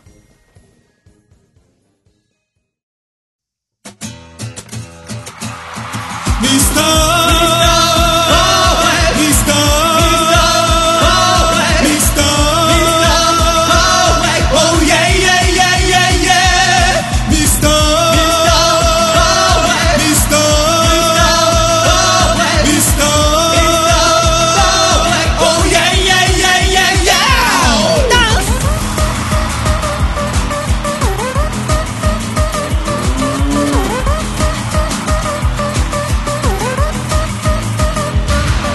ノースコラライナ今日も笑顔で満ち溢れてんだだってこの街ではミスターが平和守ってくれてんだでも世界に目を向ければ泣いてる人がたくさんだこりゃ一大事だミスターは笑顔にしか用がないんだ西の空呼んでくれこの僕の名前をどんな時だって飛んでゆくぜミスターミスターミスターオーイェイイェイイェイイェイイェイミスターミスターミスターオーイェイイェイイェイイェイイェイはっ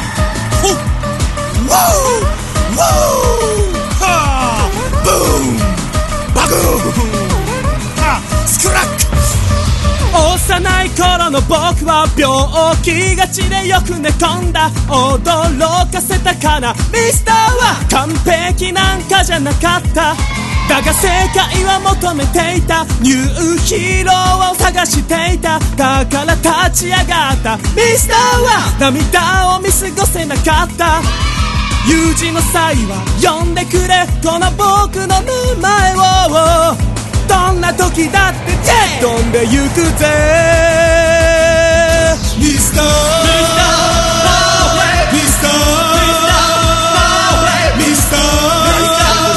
オーイェイイェイイェイイェイイェイミスターミスターミスター Oh yeah yeah yeah yeah yeah ホリックのみんなえー最後まで聞いてくれて Thank you so much 辛い時悲しい時強大な悪と戦わねばならない時はこの曲を聴いて勇気を出してくれ右のミスターパンチ左のミスターパンチそしてとどめはパーフェクトブレックスでスリーカウントだあーこのミスターがどんな敵でも倒してやるぜありがとう Thank you so much! ドーンメッセありがとうございました。ミスターパーフェクトトランザムヒロシのテーマでした。では、コマーシャルハロー漫画界のジャスティン・ビーバーこと、榎谷勝正です。現在私は小学館のビッグコミックスペリオールで、みつこの歌という作品を連載しております。全国の書店に置いてありますので、ぜひ読んでください。みつみつみつこ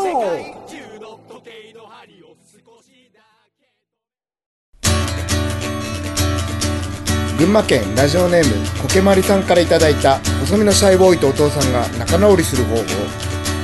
お父さん雑に煮ると書いてお雑煮だけど味付けに缶ジュースを使うのはやめてよ雑すぎるよせーの細身のシャイボーイのアコースティックレイディオ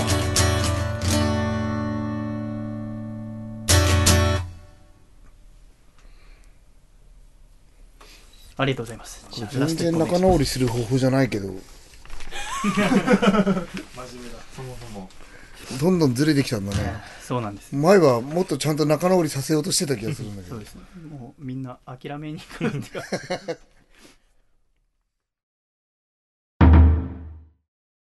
第1回細身のシャイボーイ VS 安浦の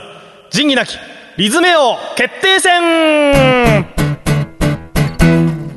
シャイこれはたけちゃんどんなコーナーですか一言で言うならですね、んディベートをしていただく、浦野さんとはい、討論会をしていただくコーナーです。シャイが。はいうーんそれはなぜやっぱり細身のシャイボーイもさっきまでずっと言ってましたけどね、んあの、安浦野には散々いじめられてきたと、ええ言いくるめられてきたと。でもさっき曲流れてる間浦野さんが「いじめたことなんてないけどな」って言ってましたか、だかららそんなつもりはないんですよ、浦野。えー、恐ろしいですねはい、ええなんで、もう実際勝負にしてしまえと。はあね、これお互いフェアで。そうですねシャイボーイも言いやすいでしょ。だってこれ勝負なんですから。なるほどはい。だからもう先輩だろうが年だろうが関係なく、はい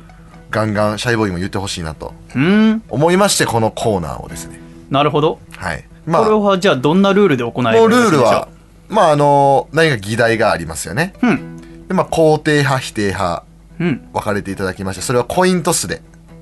もう決めちゃおうと。なるほどたけちゃんたちが考えてくれた議題において、もし例えばあー何でしょう冬はい。 T シャツで外を歩くのはありかなしかっていう議題だったとして、はい私はなしだと思っていても、はいコイントスでありの方になったら、そうです。ありとしての意見を述べる、はいはいそして審査員であるトラちゃんはい。ムロヤちゃんはいタケ、ちゃんはい。を説得するそうです。で、えー、5分はい、ディベートしてもらおうかなと思ます。お互い討論して5分でも、タイムキーパーの室屋さんがですね、はいストップをかけますので、なるほどその時点で、どっちの方が優勢だったかというのを、この3人で、はあせーので言います。せーので言うもうせーので言います。せーの裏のせーのシャイ、はい、はい。で3人いますのでじゃあどちらかに分かれますね分かれます。公正なねそれでじゃあもし浦野さんが2人シャイが1人だったらこのディベートは浦野さんの勝利浦野さん1ポイント。 1ポイントはい。3ポイント選手で。 3ポイント 選手はい。なるほワンどポイント選はい。手最長で 5, 勝5回勝負するんだそうですね。いや、もっとです。あの、2対2になるとデュース なんで。マジか。デュース、デュースルール僕考えたんですよ。ああじもっゃあとちゃんと2ポイント差つけなきゃいけないんだはい、デュースになると、もっと、えーディベートの時間を1分にしてですね、1分で、うわサドンデスしてもらおうか。じゃ楽しそあうより簡潔にいやでも私はもうデュースにしないでもうストレートでもう3ポイント取って終わらせるつもりですけどねまあ、シャイボーイも僕結構強いと思うんですよ。え散々僕は結構普段から言いくるめられてますから。え君を はい。浦野さんの実力もでも分かってるんで、はいこれはね、読めない勝負になりそうですね。こんなこんなゲームやったことある のいやゲームはないですけど、やっぱり結構言われるんですよね、シャイボーイからも。説教みたいなのされるんで。嫌でしょ私と竹下2人の部屋でこのゲームしてたらいやいやこんなのやったことないよではじゃあ早速やってみましょはい。ででは最初の議題は誰が出しますかじゃあ室屋さんはい。う村屋さんが考え私ですねてくれた議題というのは何でしょう、えー、っと、じゃあ私の議題は、じゃあこれにします。男と女、どっちが得か。男と女どっちが得かはい。んじゃあコインで表になった方が男が得、うん裏の方がじゃうわ怖いなあってことですねはいはい、はい、じゃあ言っちゃいけないことばっかり言いそうだもん それはあの編集できるんで大丈夫です。ああそう、はいじゃあもう積極的 に、はい。ガンガン行った方が 5, 分のはずが30分ぐらいで終わったそういうことだったのか ずっと4分半ダメなこといくい いっていうやつあるん で。いいってやはいはいはいでは村屋さんコイントスお願いしまはいつまあで、これ、どうなったらどうなんですかすこれで表が男裏が女はいはいでどっちでしょ表うシャイがじゃあ男の方が得だよはいはい浦野さんがはい女に生まれた方が得だよっていうことを説得するわけですねそうですはではでは、始めます。よーい、スタート浦野さん私思うんですよね、はいはいやっぱりね男に生まれてよかったなってシャイはいろいろ思うんです、あうんなぜならねやっぱ娯楽の数が多いんじゃないかなって思うんですよね、はいはいはい日々過ごしていってもじゃあこの家出ました何がありますかってすぐコンビニがありますよねコンビニって雑誌いろんな雑誌がありますスポーツ誌ファッション誌漫画パッと見ただけでも男性向けのものが多いんじゃないかなって私思いますねほなので普通に暮らしていても男性の方が娯楽がいろいろあるんじゃないかななんて思いますか僕は男の方が得意だと思いますが浦野さんはいかが思いますかうすごいな難しいねシャイさんはすごいないやそりゃ女の方が難しいよね女の方がね もうダメだいいこと浮かばないいや男はねだっていろいろ楽ですよ一つねやっぱプロレス見に行った時もよく思うのがお手洗いですね休憩中にお手洗い行った時も男性の方は並んでいないでも女性の方はやっぱ個室ですから並んでいるそうやった時もやっぱ男性の方がパッパと済ませるっていう点でも休憩時間いろいろその空いた時間でまた新しい娯楽を楽しめるわけでございませんお酒飲んだり物食べたり人と喋ったりって考えるといろいろ人生において楽しめる時間が男性の方が多いんじゃないかなって私は思うそう考えるとやっぱ損得で考えると得なのは男性なんじゃないかなってシャイは思うんですよねいかがですかね浦野さん確かに。確かにそんな気がする女性の得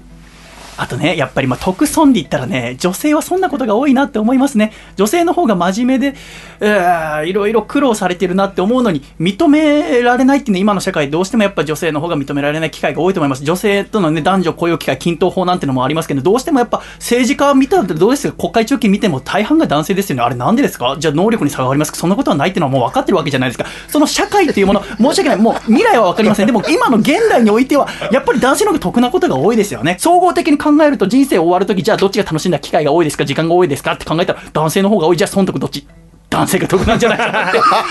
思うんですよね 浦野さん女女の意見は難しいですね 全然出てこないおもう言いづらいことしか出てこないもんなこれはもうじゃあ浦野さんギブアップじゃないですかギブアップでこすれはもかうギブアップしますギブアップシャイの勝ち 独演会だお題が悪かっ題が悪かいやーお題だけじゃないなもうこれはじゃ たまあある意味では追い詰めてたっていうああ竹下先生論評としてはどうでしょ女性の得なこと結構あると思うんですけどねう、う。んおうはい。いや、いろいろ思いますよ、僕は。だって、今、女性、だその、朝起きて、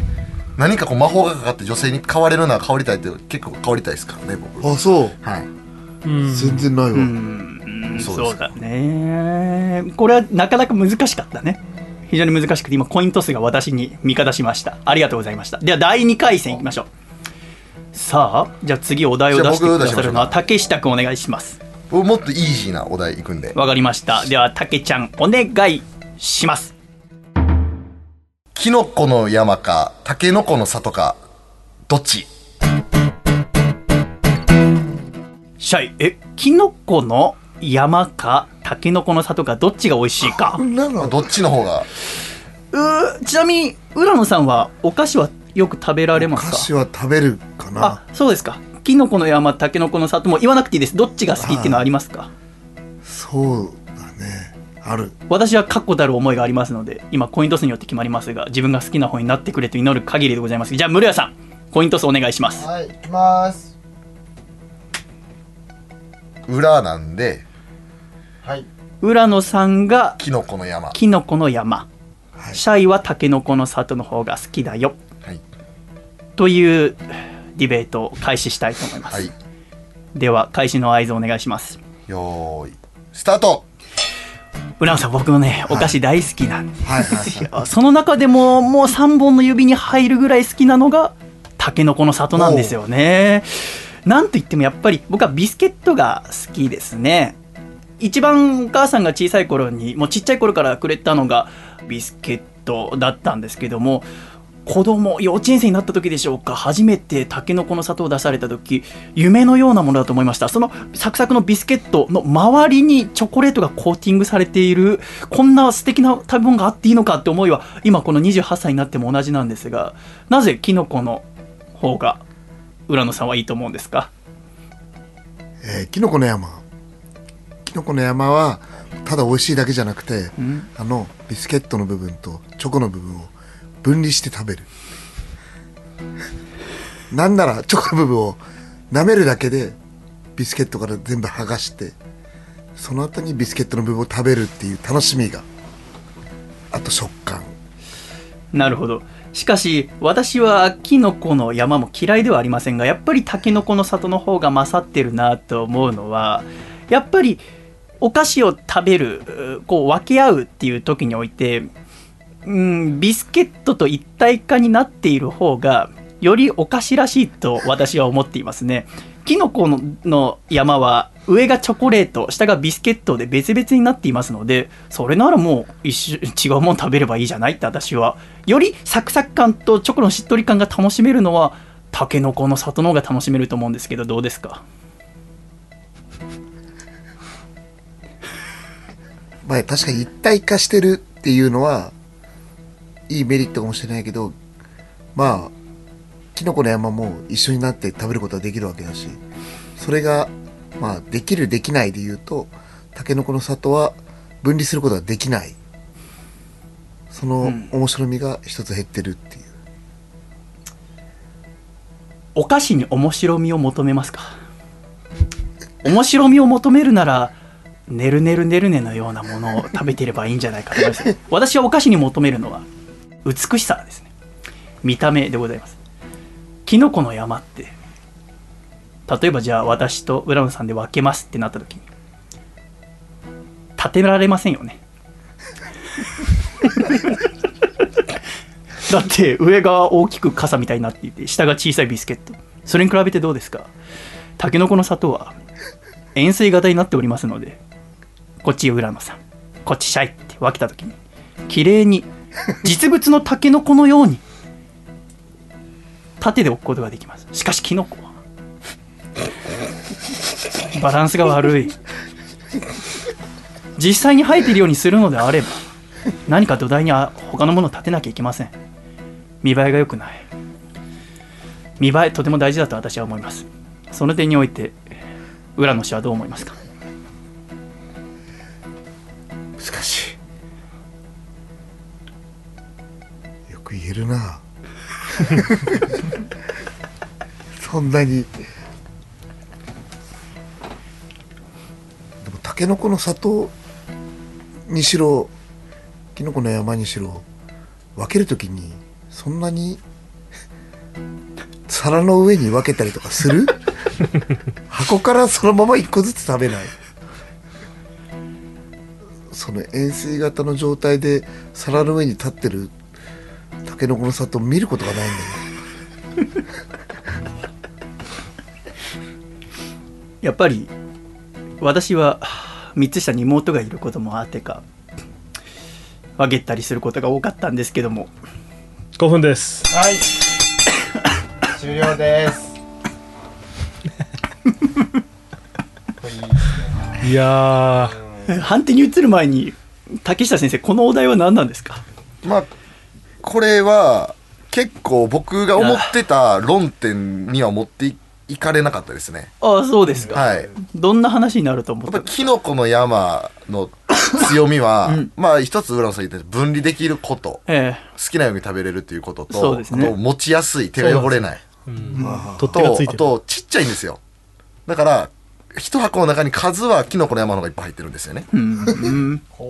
で、その何度も食べるのがいいのか、うんタケノコの里っていうのは大きいんで、一個一個が。だから食べる回数は少ないけど、大きいのが好き。うん。でも、手は汚れる。うん。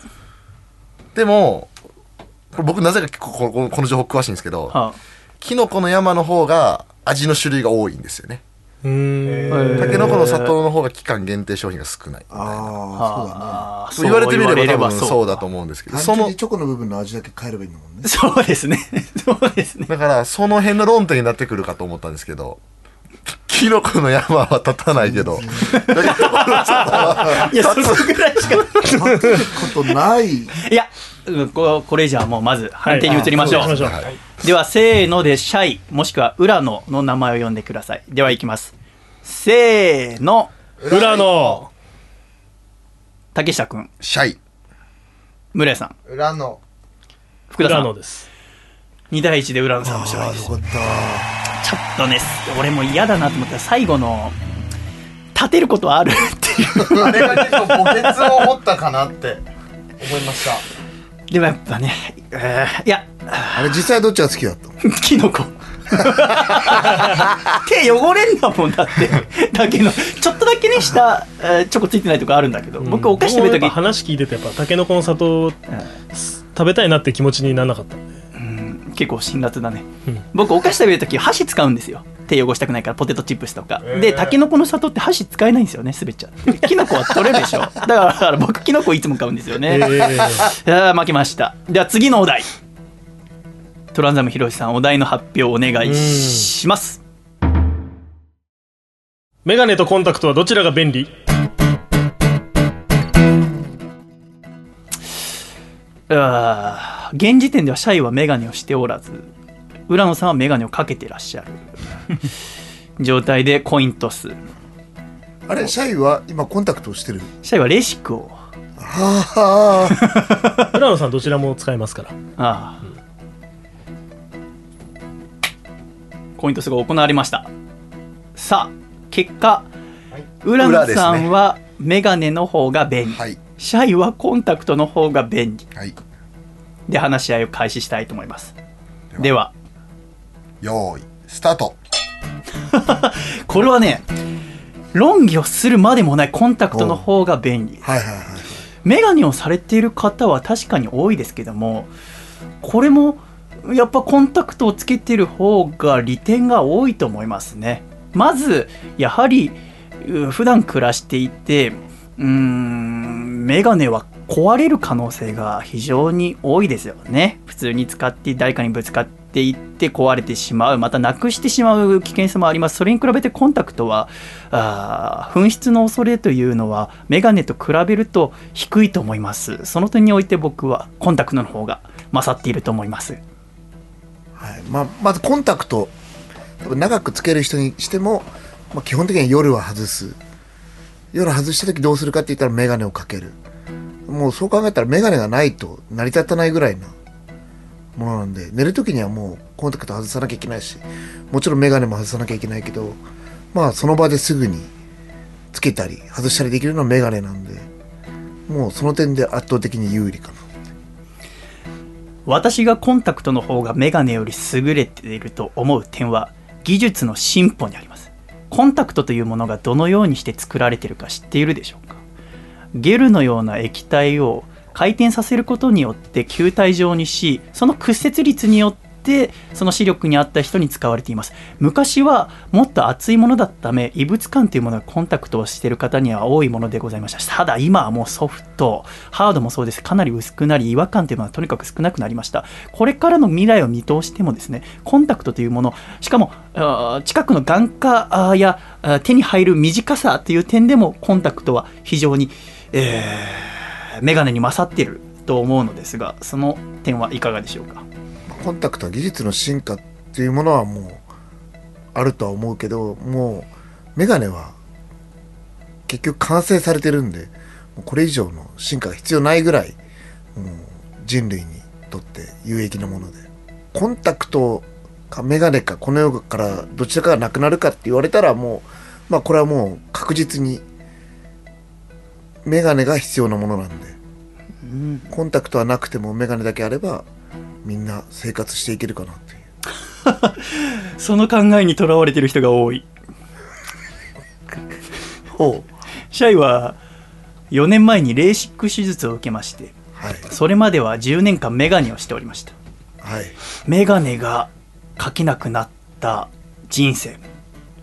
素晴らしいことだらけですメガネにとらわれていたなと言いますはそんなことすら思いますメガネをしなくなってから1ヶ月ほどは僕伊達メガネを買ってかけてるぐらいメガネにとらわれていました何かがこれ本当に鼻に何かが乗ってないと落ち着かないんですよね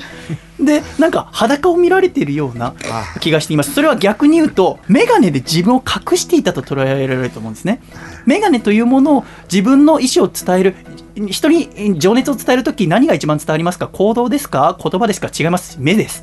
目で伝えるっていうのが人間にとってとても大事なことそれをわざわざ眼鏡をかけることによってその目の周辺また人によっては鼻眉毛そこまで隠してしまうそんなことで個性を表すなんてのはとてももったいないことです目を見せる眼鏡で個性そんなもん愚問目で見せるそれが私は大事だと思いますがいかがでしょうその点においてコンタクトはつけてることは分かりません目全体を相手に見せることができますその点において私はコンタクトの方が勝っていると思います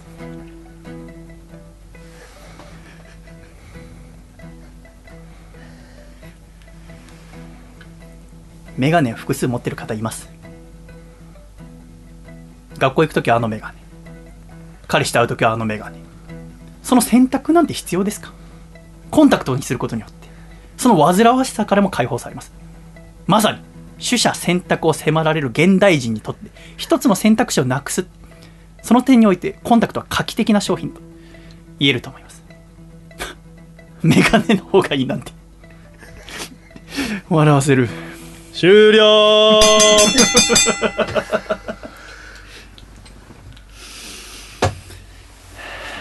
今の討論は竹下先生いかがでしょうあのー僕も両方かけるんですけども、あの、メガネもかけるメガネもかけるし、コンタクトもつける。で、まあ、スポーツしてる人にとってはやっぱりコンタクトっていうのは、必要不可欠のものではあるんですけど、あんまりそこには話がいかなかったのと、でもやっぱメガネっていうのは一つあると、まあ、壊れる、壊れないは置いといて、やっぱり一つあるといいものなんで、コンタクトって結構お金がかかるんですよね。でその値段的なコストの部分には話がいいかなかったのは意外でしたかね。素晴らしいすごい好評だなでは判定に移りたいと思いますお三方決まりましたでしょうかはいよろしい、はいではせーのシャイ浦野竹下先生浦野村屋さん浦野福田さんシャイ2対1で浦野選手の勝利です確かに弱かった なやっぱりですねあの浦野さんのメガネとコンタクトどっちかがこの世の中からなくなるってなった時にこれそれだったらコンタクトの方がねいやコンタクトを僕つけたことないんだよね、めんどくさいで しょマジで時々さお母さんにずっとコンタクトでなくした時一緒に探させられるんだけどあんな思いするなら眼鏡ならね、大きいしと思ってそれを言ってくださいよまあでもい吉や田さんそれ言ったら僕負けちゃうあ コンタクトだからなんかレーシックへの愛情が伝わってきましたあそっか、論点がずれちゃうかこれがレーシックだったねこれがレーシックだった吉田さんが何なんすか気をつけますメガネもなくしちゃうよあのレーシックかメガネだったらもうレーシック勝ちますもんねうん、でもね、メガネはいいよ。うん、本当に、メガネを1年に1回買い替えるのが楽しみだったからね。えーそれがなくなったのはかわあー悲しいですけども。しかし、ちょっと今2対1で土壇場に立たされましたので、次確実に勝ちたいと思います。次のお題、じゃあ竹下先生お願いします。夏と冬一生続くならどっち夏と冬、一生続くならどっちうーん、うーん浦野さんがどっちが好きなのかとかわかんないし、シャイもね、それはまだ言いませんけど。では、コイントスをお願いします。出た方がえ夏ではい。村井さんがコインを上げて、うまいですね、コイントス。 では、オープンしてください。じゃーじゃん表ですねということはシャイが夏が一生続けばいい浦野さんは冬が一生続けばいいということでございますでは開始の合図お願いしますよーいスタート夏大好きということでお話しさせていただきたいと思いますけ ど浦野さんは冬が続けばいいはいはい。笑わせるそんなだって今日もねあーちょっと鼻水とか出てるみたいでございますけどもやっぱり、 えー菌の問題とか考えても夏の方がそのような煩わしさともおさらばできるという点でも過ごしやすくありませんかまあまあ、この鼻水っていうのはね、あの、私アレルギー体質なんで、えあの、初めての部屋に来ると大体鼻水が出る。ごめんなさい てっきり風邪をひいてると思いましたがえうさぎとかですかいやいや、まあアレルギー体質なんで結構。ハウスダストとかですか慣れてないところは。あ、慣れるそうと、なんです慣れると割と大丈夫なんだけど。あそうなんですかはい。すいませんだから冬がいいってことですね。それはどういうことなんですか でもねやっぱ夏って何が素晴らしいってねまあ数々な理由を挙げられますだからちょっと冬が素晴らしい点の方が僕は見つけられませんけどそのす冬が素晴らしいってとこを教えていただきたいですね逆に冬の方が寒いところから暖かいところ行った時の快楽感がまず暖かいお風呂冬の暖かい布団がもう自分は一番好きでそこから出られないっていうぐらい取りつかれるあの気持ちが夏布団の中に入っててもなんかぬめぬめした状態で起きるもしくは冷房が効きすぎて変に肌寒い中起きる決していい目覚めではないと思うんですその点冬布団の中から出られないそれぐらい魅力のある季節だと思なるほどそれはまた人間性にもよると思います浦野さんの話を聞いているとどちらかというとノンアクティブな方の考え方だなと思います布団の中にとどまることによる幸せを感じるなるほどそれも一理あると思いますただやはりこれからの世の中ネット社会が蔓延してきましたあーより人と人との付き合いがなくなってきましたということが社会的な問題にもなっていますそれを改善するにはどうしたらいいかより外に出ていくということが大事になってくると思いますそう考えるとやはり布団とどまるそのことももちろん大切ですが夏一生続くことによってどうなりますか布団の中とどまっていられません外に出なきゃいけません外に出てじゃあどうしますか人と話します遊びますスポーツをしますそう考えるとどんどんアクティブになっていく冬が一生続いたらどうなりますか外に出ませんずーっと中ずーっと閉じこもってどんどんうちうちうち夏続く外パ ー楽しいそうなることがこれから大切なんじゃありませんか明日からずっと続くなら私は夏が続いた方がより楽しくなるんじゃないかなそう思いますあと単純に薄着の女性を見るのがいいですね冬着込む何が楽しいですか薄着の女性プール行って水着の女性見る方が楽しくありませんかそれも外に出るから見られる寒いずっとうちに入る女性をどこで見られますかどこでも見られないまあグラビアはありますけどもグラビアもずっと冬のグラビア冬のグラビアもいいですもちろんなんか雪の中無理やりグラビアで水着で撮る写真もありますしかしやっぱり夏のサイパン沖縄南国でカラッとした笑顔のグラビアが私は見たい冬が続いたらもうたまりませんハウスタジオみたいなところでちょっとニットの水着なんてか着て何が楽しいんですかあんなもん見て何の芸術性もありませんよちょっと楽しそうなそれに比べて夏ですやっぱカラッとした青い海白い雲水着笑顔そんなやっぱ私はどう考えても夏がずっと続けばもっともっと楽しくなるだから私は明日からずっと続くならば夏の方がいいと思いますいかがですか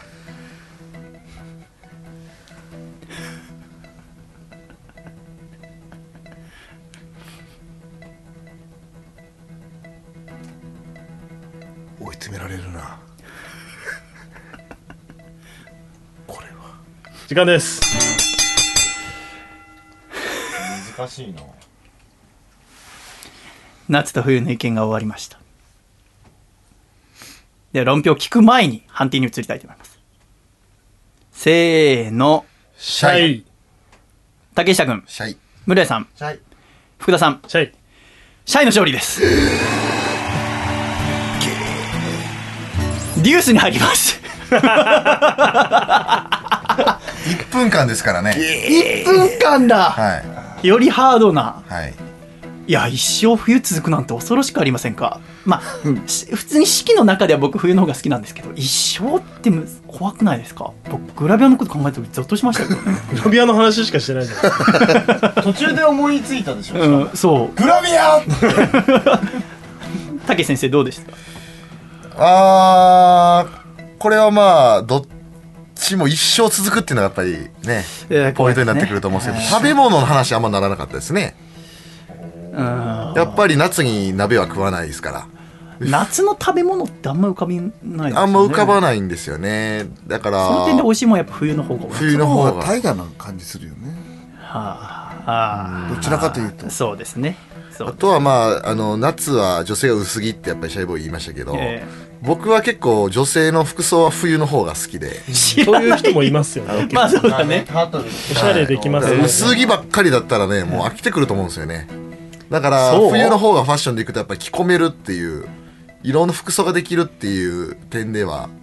冬の方がファッション的にはいいのかなと思うんですよ ね福田さんどう思う薄着の女性に飽きることなんてあると思う私は薄着好きですけどそうだね、まああと夏はやっぱりねプールありますからえプール海イベント盛りだくさんそうだね冬はやっぱりなかなか外に出たくないですからね、うん難しいとこだね一生となるとねただ今ここは私が閉じましたのででは流出制度を取って1分間はいで参りたいと思いますでは次のお題発表お願いします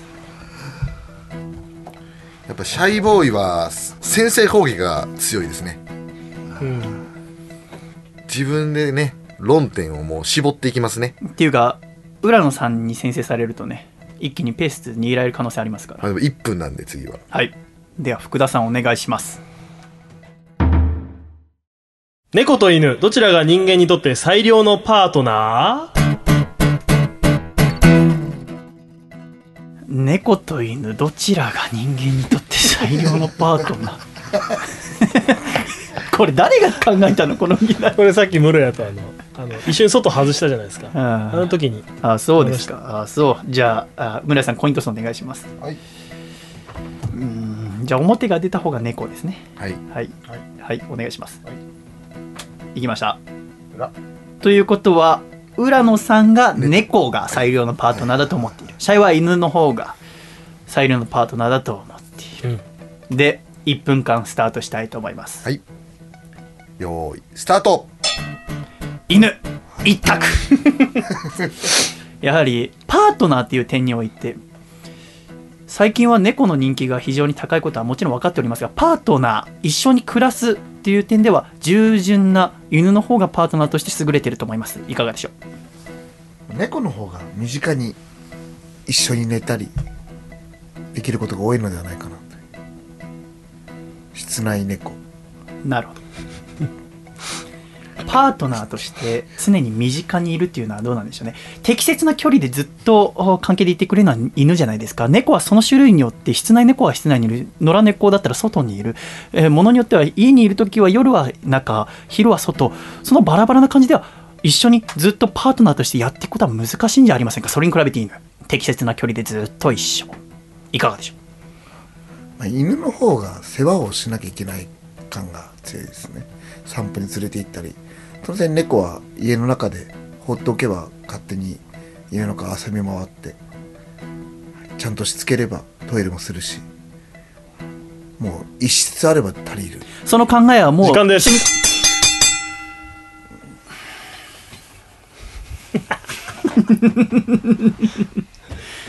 では判定の方に移りたいと思いますせーの裏シャイの竹下君シャイ村屋さん裏の福田さん浦野2対1浦野さんの勝利です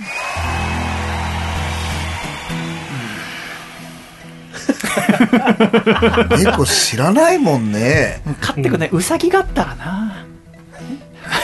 猫飼ったことないからどん犬はあるんですか犬はあるけどあそうですか犬は子供の頃からいたからあそうですか散歩連れて行ったりとかしたけどそっかいやだから最後にねそのほら世話をするということは一緒に暮らすということにおいてとても大切だからということを言いたかったんですけどね、やっ猫の方が世話大変そうだけどぱあーどうなんでしょうねなんか猫で大変だなと思うのいなくなっちゃう猫ちゃんいるでしょあれ大変だなと思うんですよねそうなんだあよく探し猫の方が探し犬より多くないですか僕はその点で人間の最良のパートナーは猫かなと思いましたけどね。というとやっぱり例えばまあ人間同士結婚だとするじゃないですか。えずーっと適切な距離でいる奥様より、うんこう喜怒哀楽があってどっかにねやっぱりこう怒って出て行ったりする方が人間味あるじゃないですか。ね、うんだから僕は猫かなと思ったんですけ ど。えそっちの方が人間の心をね離してあー掴んで離さないっていうなるほどじゃあ人によってそのパートナーというものの考え方がね異なりましたがシャイが負けてしまいましたので、今アドバンテージ裏の、あまだあるんだまだあります全然デュース終わなりこじゃれんであのシャイボーイが次勝てばルールでこれでは参りましょう次のお題発表お願いいたします友達の欠点を指摘するかしないか友達の欠点を指摘するかしないかうんまあ簡単に言うとやっぱりね鼻毛が出てたりとかうんすることあるじゃないですかそれをした方が人間関係がうまくいくと思っているかしない方がうまくいくと思っているかってことですかうんうんうんわかりましたではコイントスお願いします浦野さん浦野さんは指摘する指摘した方がいい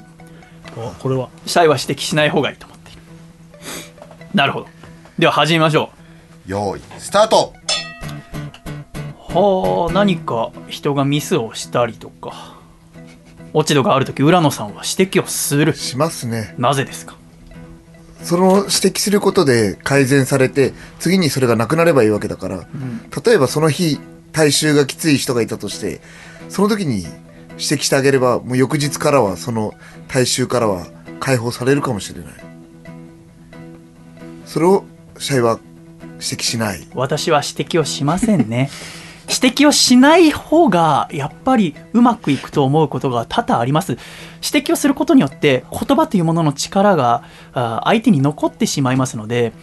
何もしないことによって自分が飲み込む相手に思いやり1%譲るということが大切なんじゃないかなと思いまですも相手はそのまま過ごしていくから他の人にもそれを感じさせてしまう例えば鼻毛があったらもうそのまま1週間でも2週間でも鼻毛出っ放しになってしまうでしたら自分が自分が鼻毛を目の前でカットしたりします時間です結果発表に参りますせーの裏の竹下君裏の村安さん 裏の福田さん裏のやっ結果村さんの勝利解放される いあやこれはちょっといいお題でしたねいいお題ですあのああ論評としては竹下さんどうでやっしょうぱあの浦野さんはあの運に救われましたね浦野さん普段から指摘するんで何度も見ましたからねちゃんとそれには理由がやっぱあるということでやっぱり浦野さん運がまあシャイボーイもどちらかというと指摘するタイプですかそうですね臭かったら臭いって言いますよそれを1分でやっぱり太ってると思ったら太ってるって言いますからね1分でこうリカバリーできなかったですねそうですねちょっと話してるうちに話を立て直そうと思って最初に浦野さんに譲ったんですけど浦野さんのい一つ目の答えがあまりにしっかりしすぎていて自分の意見をただだんだんと取り直していけるかなと思ったんですが1分という時間の短さにも負けてしま い結果的にこのような悲しい結果となりましたもう1分あったら分かんなかったですねそうですね1分いや30秒あれば 価値はどちらに転がっていたかわからないと自分でも思いますけれども、えーでもあーやはり、えー最終的に結果として4対2ということそうですねになりまして、えーまあ自力の差かなと、えなんか結局物言うのは運なのかなっていうー結果としてうん、もう、浦野さんの方についていたのかなっていうのは、あーやっぱりね、えー勝負師としてのね、ね力の差も出たのかなと思います。えー今回はとても楽しかったです。浦野さん、誠にありがとうございました。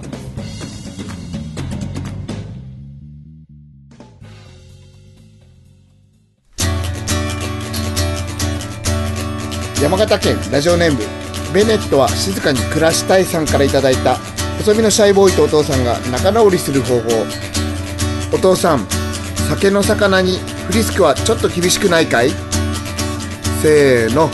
細身のシャイボーイのアコースティックレディオレディオ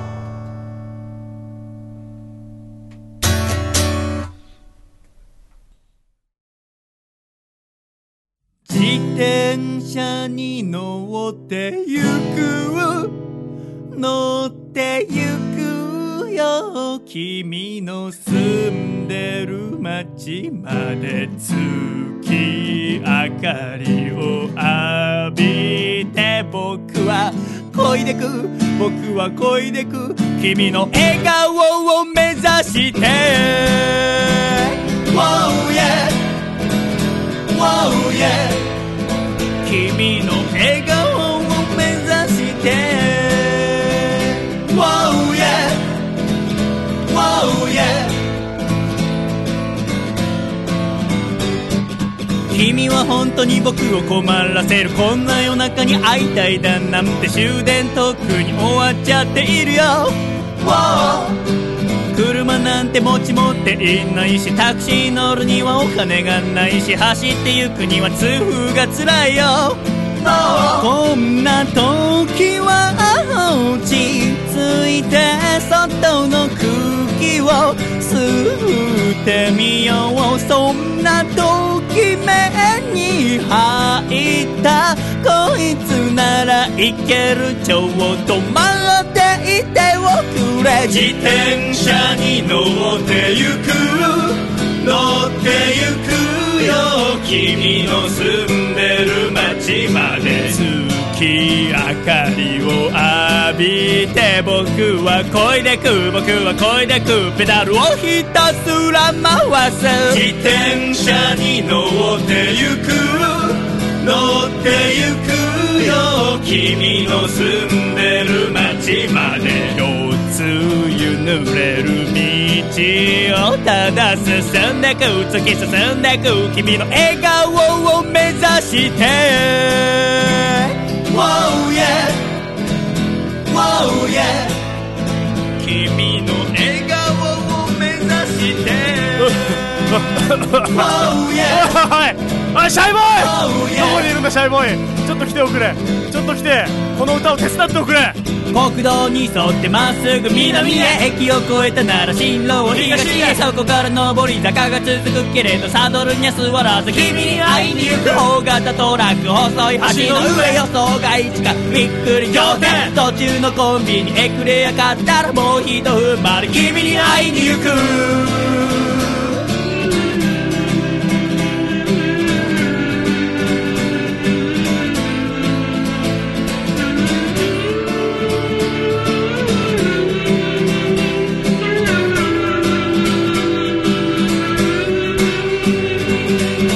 朝焼けの街を行く一人行くよ君が住んでる街まで着いたら君寝てるそんな気がする当たる気がするでもそれでも愛してる自転車に乗ってゆく乗ってゆくよ君の住んでる街まで人気のない道をただ進んでく突き進んでく君の笑顔を目指して自転車に乗ってゆく Oh yeah 君の住んで大丈夫かおいおるい街まであ水たくさん飲まなきゃ痛み止め飲まなきゃもうちょっとだ大丈夫かあううわーだしうわあ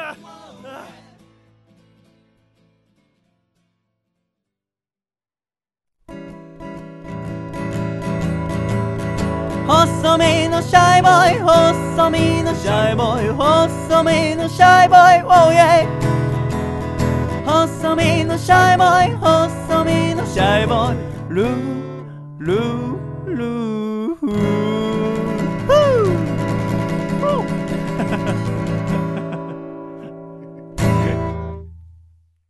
第140回細身のシャイボーイのアコースティックラジオこの番組は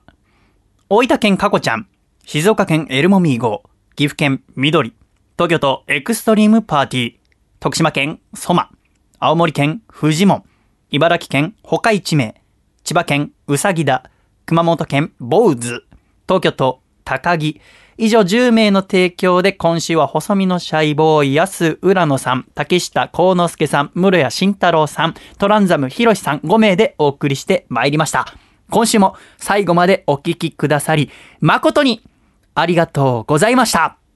では、エンディング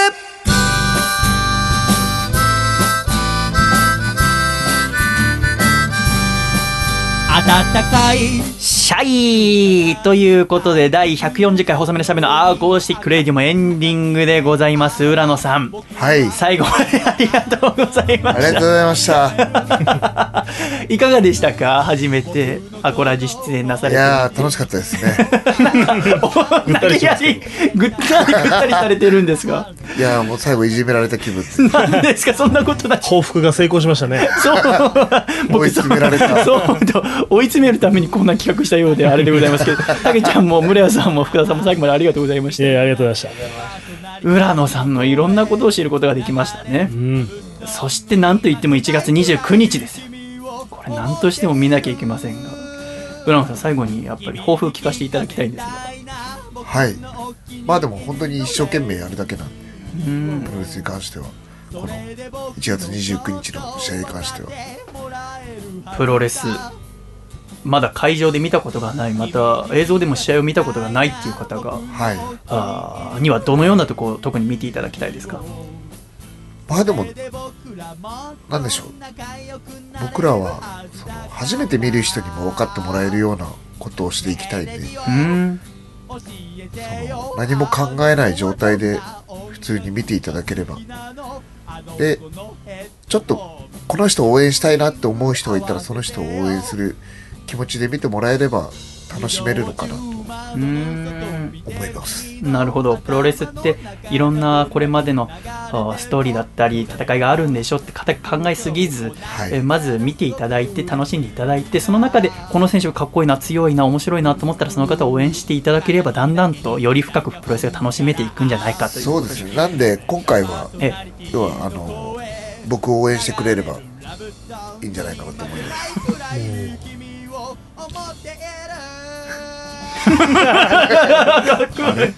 まあでもアコラジオ今聞いた人はね、ええそりゃちょっとでもこう身近に感じるやっぱ安浦の応援するでしょ、そうねたアコラジオオールスターズのえー、アコラジ オこ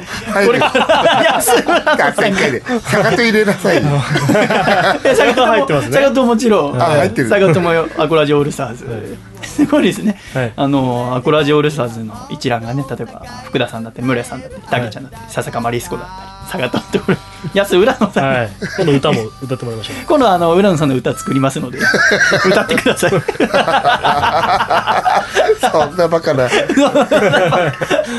やー楽しみでございますまあ竹ちゃんもあー1月29日応援しておりますので一生懸命頑張ります、ええトーナメント頑張ってください。はい。福田さんもバサロの戦いがどんどん続いていきますが、はい。ねえ、はい、今年はどんな年にしましょうか。う 今年はいろんなことに挑戦していきたいと思っております何ですか、そのって急に。初心に帰ってね、うんはい今日どうでした今日ですか久しぶりに喋ってみて。いやー今日も楽しかったです ね僕浦野さんが喋ってるのを見るのがやっぱ一番好きなんで、はい幸せな時間でしたそうですかはい またぜひ、浦野さんお越しください。その時はきっと多分、ハウスダストも慣れてると思いますので。そんな、そうでしたかアレルギーのことを私知らずに。あいやいやそんな極度のじゃないけどあ、そうだったんですね。結構部屋はあ、そうでしたか、そうでしたか。来週は第141回ということで、通常放送なんでございますが、メッセージテーマいかがいたしますかうんたけちゃん何か聞きたいことがあればえーっとね僕最近「男はつらいよ」好きなんですよねうん僕も好き男はつらいよみんな見てますかねいやー 実はね最近見てる人少ないかもしんない見てないかうんじゃあメッセージテーマは「男はつらいよ女はつらいよ」にしますかおおうんなんか今日のディベートともなんかちょっとそうですねなんかあ今ディベートのことを思い出して女性に怒られるんじゃないかと思って今ヒヤヒヤしてますが、 今週あおかげさまでとても楽しく過ごさせていただきました改めて浦野さん本当にありがとうございましたありがとうございましたあとラジコの皆さんも最後までお聞きくださり誠にありがとうございましたまた来週も笑顔でお会いしましょうではいくぞ123シャイ また来週浦野さん世界ジュニア頑張ってね会だったね